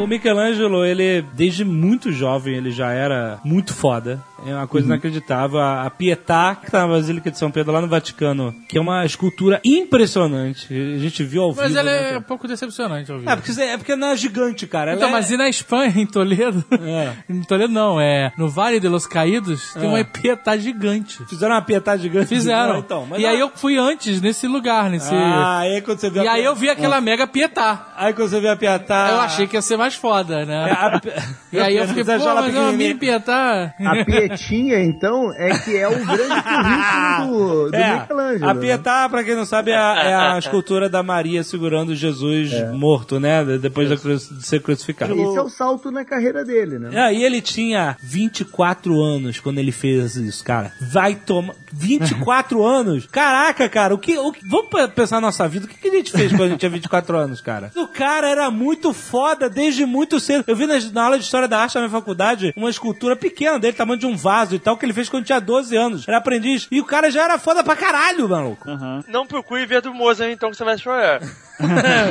Entendeu? Então, é, e a Pietà foi um grande. Puta que pariu. Ele fez, né, pra, pros caras, pra, pra igreja e tal. Só uma curiosidade, a única obra do Michelangelo que é assinada. Tem uma faixa no peito da Maria que tem o, a assinatura do Michelangelo. Ah, é a eu tô única vendo obra aqui. dele. É verdade. É. Olha aí que maneiro. Só que os caras não assinavam tipo Michelangelo. né? Eles assinam uma coisa bizarra, assim, tipo uma frase e tal, mas é uma assinatura dele, é legal isso. Cara, você pode ficar horas olhando pra essa estátua, é inacreditável. A roupa da Maria é de pedra, cara. Vai se fuder. Como, cara? Como, É, cara? e- esses caras eram escultores antes de pintores, né? Eles levaram os conceitos dele da, da escultura para pintura. Talvez isso tenha sido o grande, o grande pulo do gato dele, né? Porque o, o estudo que eles faziam de músculos e tudo mais vem da, da escultura. Agora, o Davi, que ele fez com 26 anos, também. Vai, caraca, 26 anos, vai se fuder, cara. O cara fez. O, com... O cara morreu com 40, brother. Não, viveu até os 80, maluco. Porra, viveu pra Porra, caralho. pra caralho. Na época que qual era a expectativa de vida? É porque tartaruga vive pra caralho. Essa foi boa. Mas Rafael morreu cedo, cara. Não levou essa tartaruga. as- Alguém deixou ele de barriga virada pro sol, né? Esse número de expectativa de vida é, é enganoso, porque me conta como. é, tem uma galera que morre antes de fazer 5 anos que joga, joga a média pra baixo. É. Se você pegar a média de quem sobreviveu à, à infância, os caras não viviam tão menos que a gente, não. É porque nego morria pra caramba na infância. Até os 5 anos passava o rodo geral, depois até os 10 já morria mais um monte. Quando você faz a média geral, a média, a média baixa. Olha aqui, viveu 88 anos. Não é pouca Uhum. merda não, cara. Pô, naquela época era realmente. Pô, Uma, cara, É uma vida de merda. Nasceu em 1475, morreu em 1564, ele viu, cara, viu tudo. Sim. Mas então, o- o- a coisa que mais me impressionou lá no museu é que não é o nome do museu não é Museu de Michelangelo, é, é Galeria dell'Accademia, em Florença. Então procura a Galeria dell'Accademia. Não porque é micro, né? É micro, é, é. Tem algumas obras de. Cara, tem algumas obras de. E essas obras inacabadas são muito impressionantes porque você vê a perfuração do, do espigão. Como é que é o nome dessa ferramenta? Ah, ai, cacete. Tô tá fora de nome. Não, né? Não, acho que não é esse nome não. Não, não, não é cacete. Mas é, Não sabe quando você dá aquela marteladinha, não né? perfura, mas na O cacete. Espigão, É. espigão, aquele prego gigante que você vai dar uma martelada e vai esculpindo, né? Sim, sim. cinzel, lembrei aqui agora. Uma das É isso mesmo. Cinzel, isso. Você vê. Meu, porque a gente não vai dizer aqui que o Davi tem um espigão, não tem. não é essa, não é essa Não a é tudo fama isso, dele. né? É, exato. Mas é impressionante que quando você vê essas obras inacabadas, você vê as marcas das batidas do Michelangelo e isso é de arrepiar, cara. E a gente agradece que ele tenha uma obra incompleta, não lixada, porque você pode testemunhar o trabalho do cara em andamento, né? Em andamento que nunca foi terminado. Mas o Davi, é, eu, a coisa que mais me impressionou foi saber que o Michelangelo não esculpiu o Davi do zero. Era uma estátua inacabada Isso. Não, e deram um- pra ele. um- tipo um overhauling. Tipo, é, termina aí e melhora essa merda. Dá uma tunada. Exatamente. Dá uma tunada nesse bofe. É, é que o cara não conseguiu terminar, né, a obra e tava do- fazendo merda no, no mármore. E mármore é um material muito caro. Justamente, porque o Michelangelo é famoso por ter trabalhado nas pedreiras de mármore. Ele ficava lá anos escolhendo o mármore dele. Era amigão dos, tra- do- dos trabalhadores, tinha apelido pros trabalhadores. Tinha o esquerdinha, tinha o, o truncadinho e tinha até o, o anticristo, isso, sério. Tinha um, um trabalhador lá que ele chamava de anticristo. o mais difícil do Davi, o maior, tipo assim, porque o Davi é muito perfeito e todo mundo fala, olha, talvez seja a estátua mais famosa do mundo. Se não é a estátua mais famosa do mundo. Ó, tem gente que discorda isso da tua parte do perfeito. Dado alguns Não, então- detalhes, né? Importantes. É, né? não, isso foi um desafio maior ainda, quando você estuda, você fica impressionado, porque o mármore que estava sendo feito, aquela estátua, antes do Davi, era um mármore bosta. Era um mármore ruim. Tipo assim, deram uma parada merda pro cara terminar, entendeu? E o cara fez o que ele fez no mármore bosta da parada, entendeu? Tanto que até hoje eles ficam preocupadíssimos com a climatização, eles têm um- um- uns sensores que detectam micro perturbações sísmicas do cacete, porque qualquer merda pode rachar aquela Mas estátua aí, inteira. o sensor não adianta nada, É. né? Vai fazer o quê? Ai, meu Deus, vai tremer, abraça, não. abraça a estátua. A estátua tá pousada em cima de uns amortecedores. Ah, porras então, assim. então o amortecedor que tem garantido, não, Não. é o sensor. Não, mas a... Ai, vai balançar, abraça a estátua. Não, sabe? mas aí o que acontece? Se você detectar... Derruba, o- derruba o isopor. Se os caras detectam uma parada mais forte, eles vão lá cuidar do negócio. Eles vão se cagar, é o que o máximo que fazer. Thank you. Ele daí demorou três anos pra fazer. Até era a piada que tem no filme lá, Agonia e Êxtase, do Michelangelo, que é a história dele pintando a Capela Sistina, que ele tá fazendo lá aqueles vários... é, as estátuas pro, pra tumba do Papa. Daí ele diz, eu vou fazer 40 estátuas. Daí alguém pergunta pra ele, quanto tempo demorou mesmo pra fazer aquela do Davi? Daí Ele falou, três anos. 40 vezes 3, 120 anos, você não vai conseguir terminar isso. Exato. Daí, mas o Davi é uma, é uma coisa legal, porque primeiro é uma estátua gigantesca, né? Tem mais 5 metros de altura. É gigante, cara. É muito impressionante ao vivo. E tem duas coisas que são legais do Davi. Primeiro que é uma representação diferente do Davi, que Davi sempre é representado depois da luta, né? O Davi vitorioso, quando ele derruba o Golias e daí ele tá o Davi vitorioso. Aí não, é o Davi antes da luta. Então é o Davi concentrado, é o Davi Exatamente. pensando como vai ser. Isso já foi inovador pra época. Agora o que eu acho mais interessante na história do Davi, Mas não é verossímil. é, é, Como assim? Davi, Por quê? antes da, da luta devia estar era cagadaço. Mas tem É, todo... Mas, ô, ô, moleque JP... Cagadaço, Tem né? todo um simbolismo na época porque eles botaram o rosto dele virado pra Roma, então ele tá com uma expressão de preocupação, entendeu? E olhando pra Roma. Então não é só a cena bíblica, entendeu? Aham. Tem toda uma análise da época é, em que ele foi feito é, e da forma que ele foi representado. Mas ele é meio rock né? Que a cabeça dele mesmo é cabeça de nós todos, né? Então, ele tem diferenças de, de Proporção. proporções. Ele- ele é né? meio mas, mangá. Mas que são propositais, porque a ideia não era colocar ele no alto da, lá da Catedral de Santa Maria del Fiore? Não era uma ideia? É, se eu não me engano era, na Santa Maria da Fiore. Se eu não me engano. Pô, daí é muito detalhe pra lembrar. Então, Ah, mas eles você é especialista, Mas a cara. ideia, mas eu acho que a ideia era colocar ele lá em cima e por isso que ele aumentou algumas proporções, falando, a Isso. cabeça, as mãos, pra que você enxergando lá de baixo, é aquele negócio do A uso- cabeça, além dela ser uma cabeça né, privilegiada, é, Raimundo Nonato, ela é meio achatada, né? Isso. Ela não é, ela não é proporcionalmente, vou usar o termo correto, mas, né? Não é, não tô criticando a estátua. Mas a cabeça, ela, o ângulo dela, ela, ela não tem as proporções exatas de uma cabeça, né? Além dela ser maior, ela é meio, Isso. meio espremida. Ele assim. tava levando em conta que ela ia estar lá no alto, você ia estar vendo lá de baixo essa porra. Então ele tá num ângulo de baixo pra cima. Então tudo, toda essa geometria dessa época, ela é, ela é usada e aplicada na, na, na construção disso. Mesmo assim, né, ela sendo de 5 metros de altura, você ainda fica bem embaixo dela pra ver, né? Sim, Sim, sim, fica sim. bem baixo.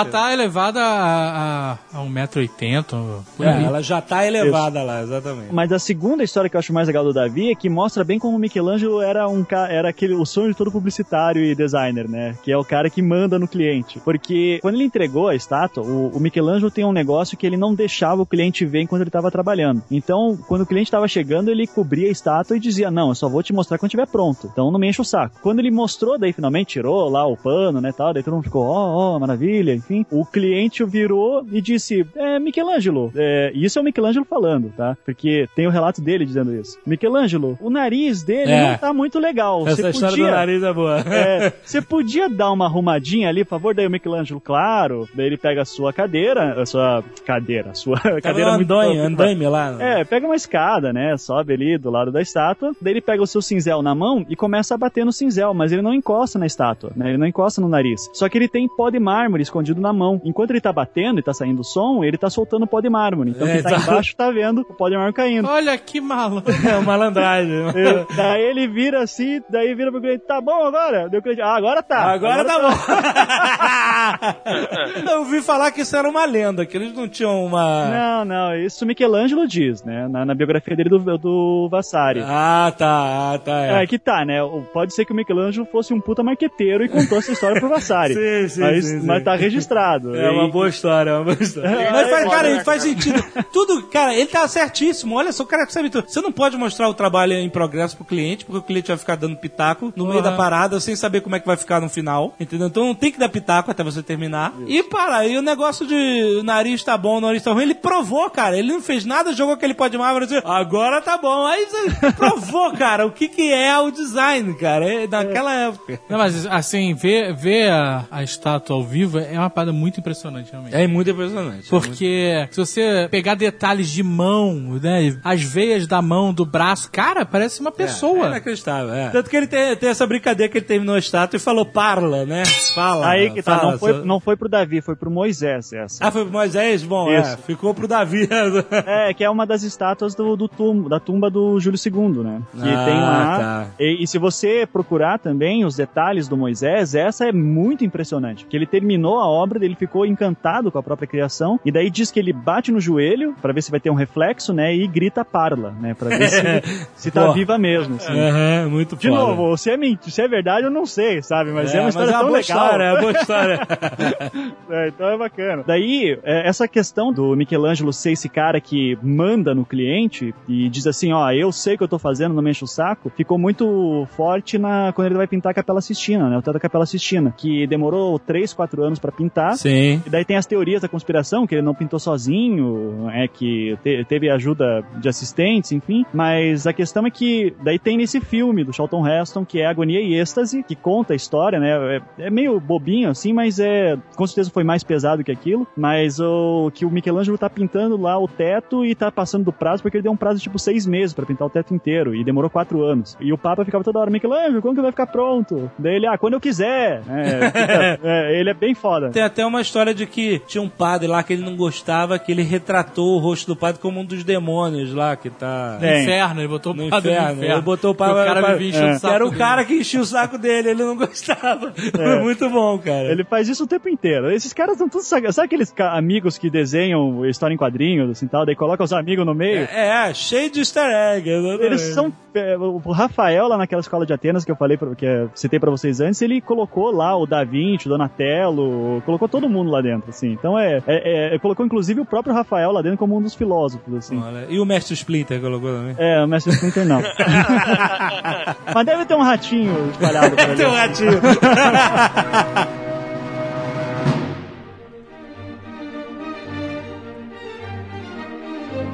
Deixa eu te perguntar uma parada. A gente tá falando muito aí do- dessa galera de Florença, né? Basicamente, de Michelangelo e, e a tropa dele. E a galera de Veneza? Por que, que esses caras não têm ah, tanto prestígio como a galera de, de Florença teve, cara? Porque ah, se você pegar a arte em si do, do, povo lá de Veneza, talvez seja até mais rebuscada do que foi a deles. né? Eu não sei exatamente com Veneza. Eu sei te dizer como, por exemplo, Milão e Florença, ou tanto Michelangelo como Da Vinci, passam muito por essas duas cidades. Só que assim, isso que é o difícil de estudar arte renascentista, porque é muita, muita gente. E as escolas são rivais. Agora, a questão que a gente vai estudar mais o Michelangelo e o Da Vinci vai ser mais porque eles são os caras que vão influenciar a próxima geração. Então, todos Eu os sei, próximos mas a artistas gente fica com a sensação que os caras, é, as pinturas do caras eram mais fodas, né? O, São, mas são. as Mas são. as de, as de Veneza são sinistras, cara. São. A obra de, de Bellini, de Titian, de- dessa galera é sinistra demais. Pô, cara, o E- renascimento holand- holandês é sinistro pra caralho também. Pois é. e essa galera se aproxima também um pouquinho do que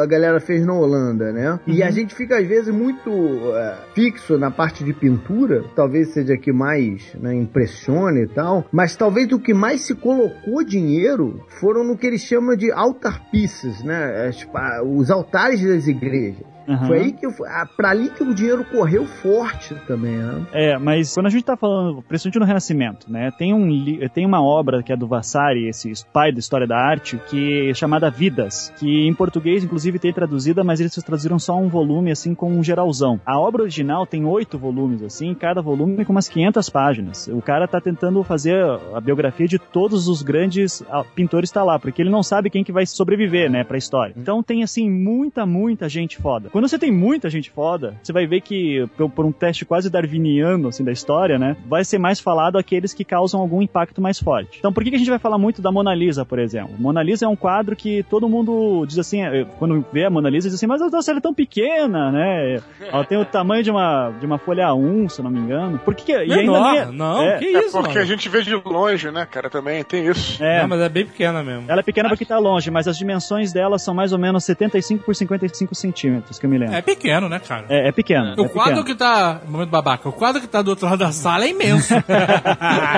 É, então, mas aí assim, por que, que a Mona Lisa é a Mona Lisa? Tem todas as questões eh, que, pro ouvinte que não sabe, tem o tal do sorriso enigmático da Mona Lisa, né? Se você pegar a Mona Lisa na tua frente, você tapar metade do rosto dela, você vai ver que em uma hora ela tá parecendo triste e daí você tapa o outro lado ela tá parecendo feliz. Você tira a- as metades, né? Você vê os dois lados certinho, a obra inteira, daí você não sabe dizer o que, que ela tá pensando. Esse tipo de realismo que o, o Da Vinci estava tentando fazer, de fazer com que, olha, quando a gente olha uma pessoa, a gente não sabe o que ela tá pensando. Então o Da Vinci tá quebrando todas as regras que tem, que os quadros, eles geralmente têm que ter uma norma. Ó, o cara, ele tá sério, tem que estar tá representando sério. Não pode dar espaço para que você interprete de outra maneira. Inclusive o fato do- da Mona Lisa estar de cabelos soltos é muito interessante, porque isso era considerado uma posição, era um- uma representação erótica. Se você for ver as mulheres que são representadas nessa época, todas têm cabelo preso. Sem contar as técnicas que ele usa, da veladura, que é é pintar por camadas de cor, daí o esfumato, que daí eu não vou entrar em detalhes aqui, mas são é uma técnica que vai deixar com que você que tá olhando preencha a obra com o seu próprio olhar. Eu gosto É, daí o, de o Da Vinci não acreditava em linha, né? O, Isso. O, o, o esfumado que você viu, o, o smoke, é a sobreposição de cores que, que é, não precisando colocar linhas no- de contorno nas coisas. Per- né? Isso, perfe- perfeito, porque ele entende que a realidade não tem contorno. É. A realidade ela é meio esfumada, assim, né? Então, é, uma obra que quer ser muito real, ela não pode ter o traço fechado. E quando você dá um close nos olhos da Mona Lisa ou na boca, você vê certinho ali que o traço não tá fechado. E essas coisas, esses uh, quebras de, de regras, são os que acaba chamando muita atenção. O Da Vinci, no caso, vai ser o cara que quebra muitas técnicas, que inicia novas técnicas e vai influenciar o próprio Michelangelo, né? Que ele é uma geração anterior. O Michelangelo depois vai ser o cara que vai fazer muita coisa e vai fazer uma escultura fantástica, ele vai, vai ser dito como o cara que supera supera a tradição greco-romana nas suas técnicas e principalmente ele coloca o artista como grande criador, né? O artista já não está mais subjugado aos desejos do cliente. Ele agora tem a autonomia do artista. Ele tem um nome, ele é o Michelangelo. Michelangelo era muito brabo quando dizia, ah, você é discípulo de tal cara. Ele dizia, não, eu sou Michelangelo. Tá? Não, não, não tente me, me dizer, colocar minha fama de acordo com o meu mestre, porque nós somos diferentes. Então, uh, é mais essa autonomia do artista que vai chamar a atenção no Michelangelo. Esses tipos de fenômenos você tem um pouquinho aqui, um pouquinho ali por toda a Itália, mas esses caras acabam representando muito o espírito renascentista. Agora, por que Florença? Daí sei lá, né? Daí vai ser porque daí são inúmeras questões. Pode dizer porque ah, e você é, fala do espírito renascentista e você destacou essa parte de que ah, eu sou o Michelangelo. Isso tem tudo a ver com o espírito renascentista que era humanista, né, cara? Isso. Né? Individualismo isso é também. Muito, né? É muito uhum. humanista, cara. É, perfeito o que você falou, né? Porque você tá justamente falando, não, não é o cliente, não é a igreja, não, sou eu que tô fazendo a parada. Né? Então o foco sou eu, né? Então é, é, tá, não tá, tá não, ao, é, não, humanismo, né? Não tá baixando o Espírito Santo em mim e eu tô fazendo o negócio, sabe? Sou eu mesmo, assim, né? E por isso que eles querem transformar a arte em ciência. E daí os caras que mais conseguiram fazer isso foram, geralmente a gente coloca. O primeiro o Da Vinci, a gente vai colocar inclusive que o Alto Renascimento começa com quando o Da Vinci chega na sua maturidade é, e começa a fazer suas obras. Daí depois vem o Michelangelo e o Rafael, que os dois ficavam competindo ainda, né? Existe uma competição grande. Há um momento em que os três ainda estão produzindo juntos e rola uma competição entre eles. Se competição conheciam. por dinheiro até, né? Por, competição por, por dinheiro, é por status. Quem, é que quem... Tá, tá, tá, ganhando os contratos? Inclusive ofereceram a, a estátua do Davi antes de ser Davi pro, pro Leonardo também, né? E eu, é, eu acho rolou. que ofereceram. É, mas é, ainda assim, veja só, existe também uma questão muito assim de é, eu sou melhor que o outro. Sabe? Existe uma questão muito de ego ali também. Então os caras meio que ficavam competindo entre eles para ver quem que fazia a coisa mais revolucionária. De é, todos esses. Pronto. É, de todos esses, acho que o mais, uh, sem dúvida, o que é mais conhecido, que melhor se deu bem, foi o Michelangelo. Você veja só, até tava vendo uma, uma entrevista de um historiador de Michelangelo que ele dizia assim: olha que legal, o Michelangelo é, uma, é um artista que é do século XVI e nós sabemos mais dele do que artistas que nós conhecemos no século XX. Tirando o Picasso, que o Picasso foi muito fotografado, filmado, enfim. Mas, por exemplo, o Salvador Dali tem menos material do que o Michelangelo. É. Isso no século XVI. Mas também ele era também é especialmente mega é, recluso também, né? É, também. Isso. Então, é, então o Michelangelo Sim. é um cara que conseguiu montar muito bem a sua fama no jogo político. Que aí tem uma. Aí, acho que isso é legal de a gente explicar uma mudança fundamental no Renascimento. O artista agora começa a trabalhar com a própria imagem. Ele não vende mais a obra apenas, ele vende também o seu nome. Então eu tenho um Michelangelo. Ele marca, né? É, essa obra aqui é um Michelangelo essa obra aqui é um Da Vinci, essa obra aqui é um Rafael, sabe? Então, você ter esses caras na sua casa, na sua igreja, isso dá status. E isso vai mudar radicalmente toda a história da arte. A gente falou muito de arte e, e, né, pintura, escultura e tal, mas é, falou um pouco dos arquitetos. Uhum. Né? A gente falou um pouco ali de que nasceu a arquitetura moderna, mas a gente tem um exponencial também em Florença, né? Que é um trabalho em Florença. O Brunelleschi. O Brunelleschi, é. É, é que o Brunelleschi ele vai ficar famoso, ele é considerado como o pai da arquitetura moderna. Se tiver arquitetos ouvindo, entendam que eu não estou dizendo do movimento modernista que aconteceu no século XX, né? A arquitetura moderna como a gente vê hoje do arquiteto solitário, por projetista. Até então, na Idade Ele era Média... contemporâneo do Niemeyer, não? Não. talvez, talvez, eu não duvido. Se bem que Niemeyer, é, acho que é alemão daí o nome, né? Então, Niemeyer. Então... Mas acho que nasceram na mesma época, mais ou menos. Duvidar, né? Ele é Dercito, em homenagem lá, certeza. É uma obra muito famosa dele, é a cúpula da Catedral é, Santa Maria del Fiore, essa de Florença, essa mesma que a gente falou antes, porque ela foi construída e ficou um tempão sem cúpula. O cara morreu e tal, essas catedrais levavam séculos para serem construídas, literalmente. Uhum. E, e, eles fizeram um concurso para ver quem era o cara que ia fazer o, lá o, o, domo, quem é que ia fazer o, o desenho da parada, como é que ia ser estilo, feito. Estilo então. reality show? Hoje em dia faria um reality show.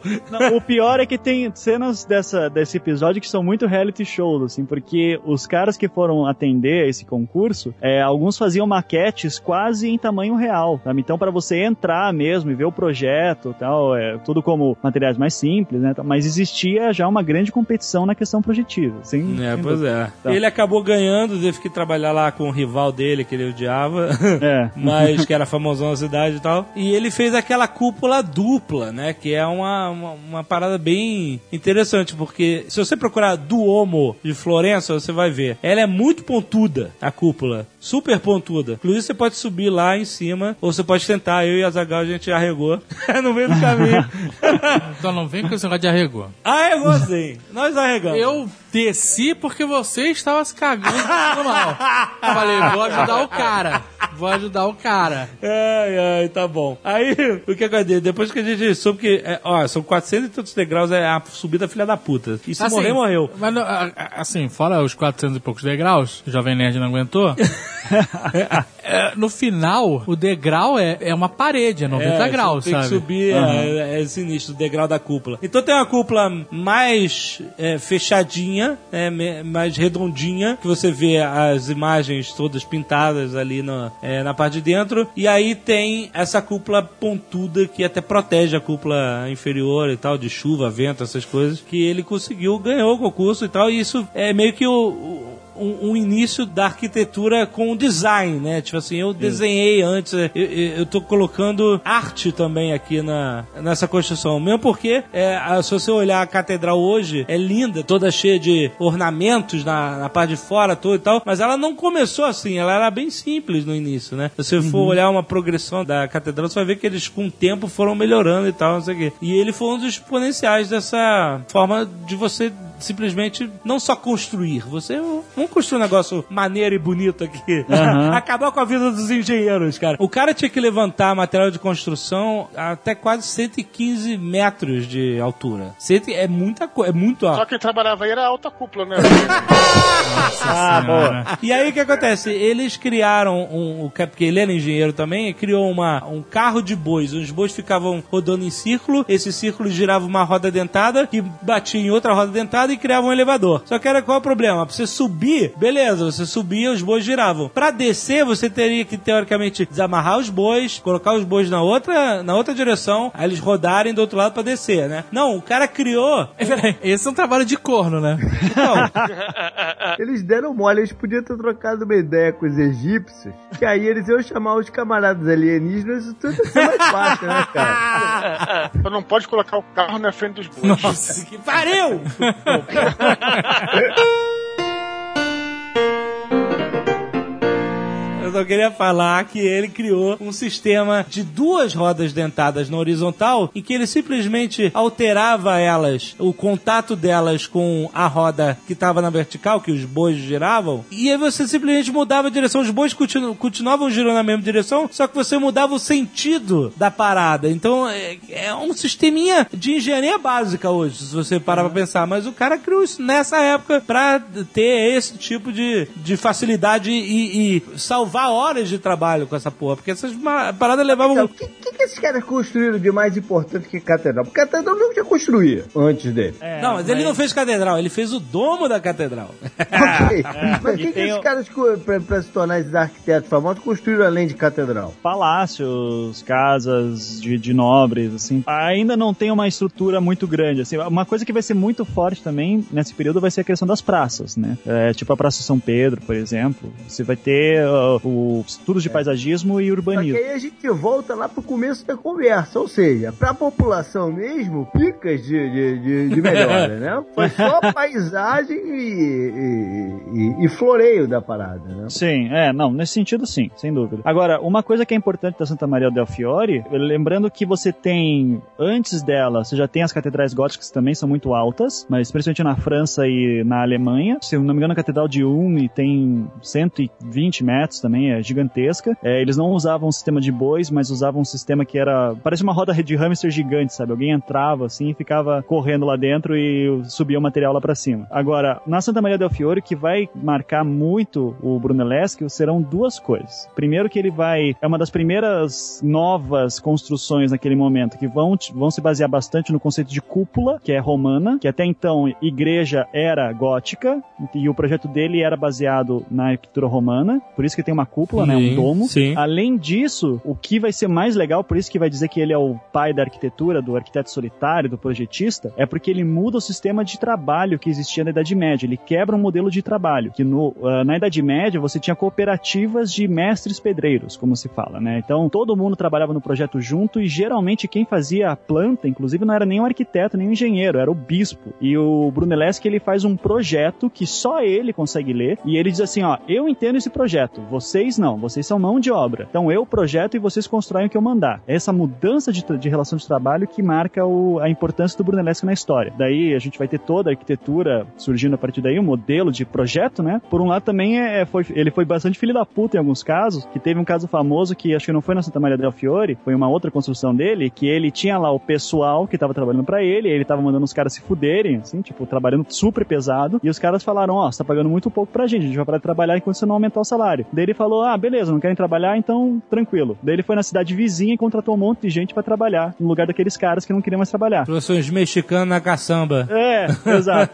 e daí os caras que tinham perdido o emprego voltaram pro Brunelleschi e falaram, pô, entre não ganhar nada e ganhar pouco, prefiro ganhar pouco. Então, por favor, nos contrate de famoso, volta. Famoso, é. peidaram. Isso, daí ele falou, daí o Brunelleschi, na sua filha da putice histórica, disse, não, tranquilo, podem voltar a trabalhar, mas agora eu vou pagar metade do que vocês estavam ganhando. Ah, olha aí, claro.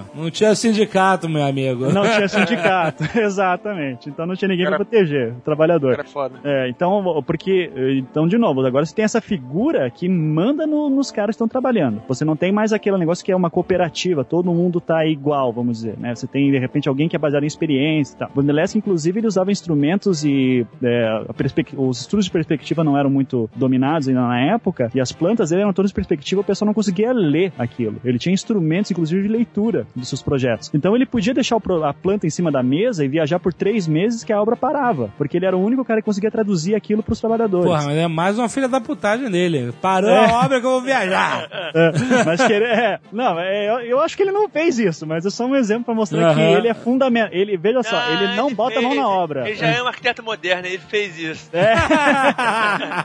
é, ele não bota a mão na massa, isso é importante. Até então, as pessoas que projetavam também ajudavam a, a, a, a colocar tijolo. Ele não faz isso. Daí você tem essa figura do arquiteto moderno. O arquiteto moderno é o cara que fica lá de terno dentro do seu. Terno não, né? Às vezes, sapatênis e uma camisa, uma camisa sem gravata dentro do, do, do, do escritório, do ateliê, fazendo seus projetos, e daí manda para alguém para construir. E ele só vai conferir se a obra tá, tá andando bem. Assim. Então nós temos um culpado.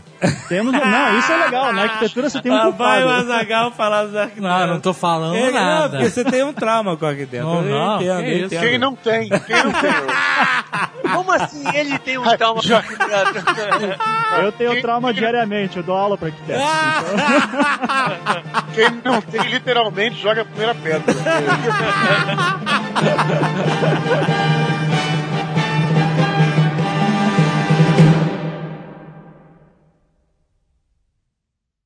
Este Nerdcast foi editado por Radiofobia, podcast e multimídia.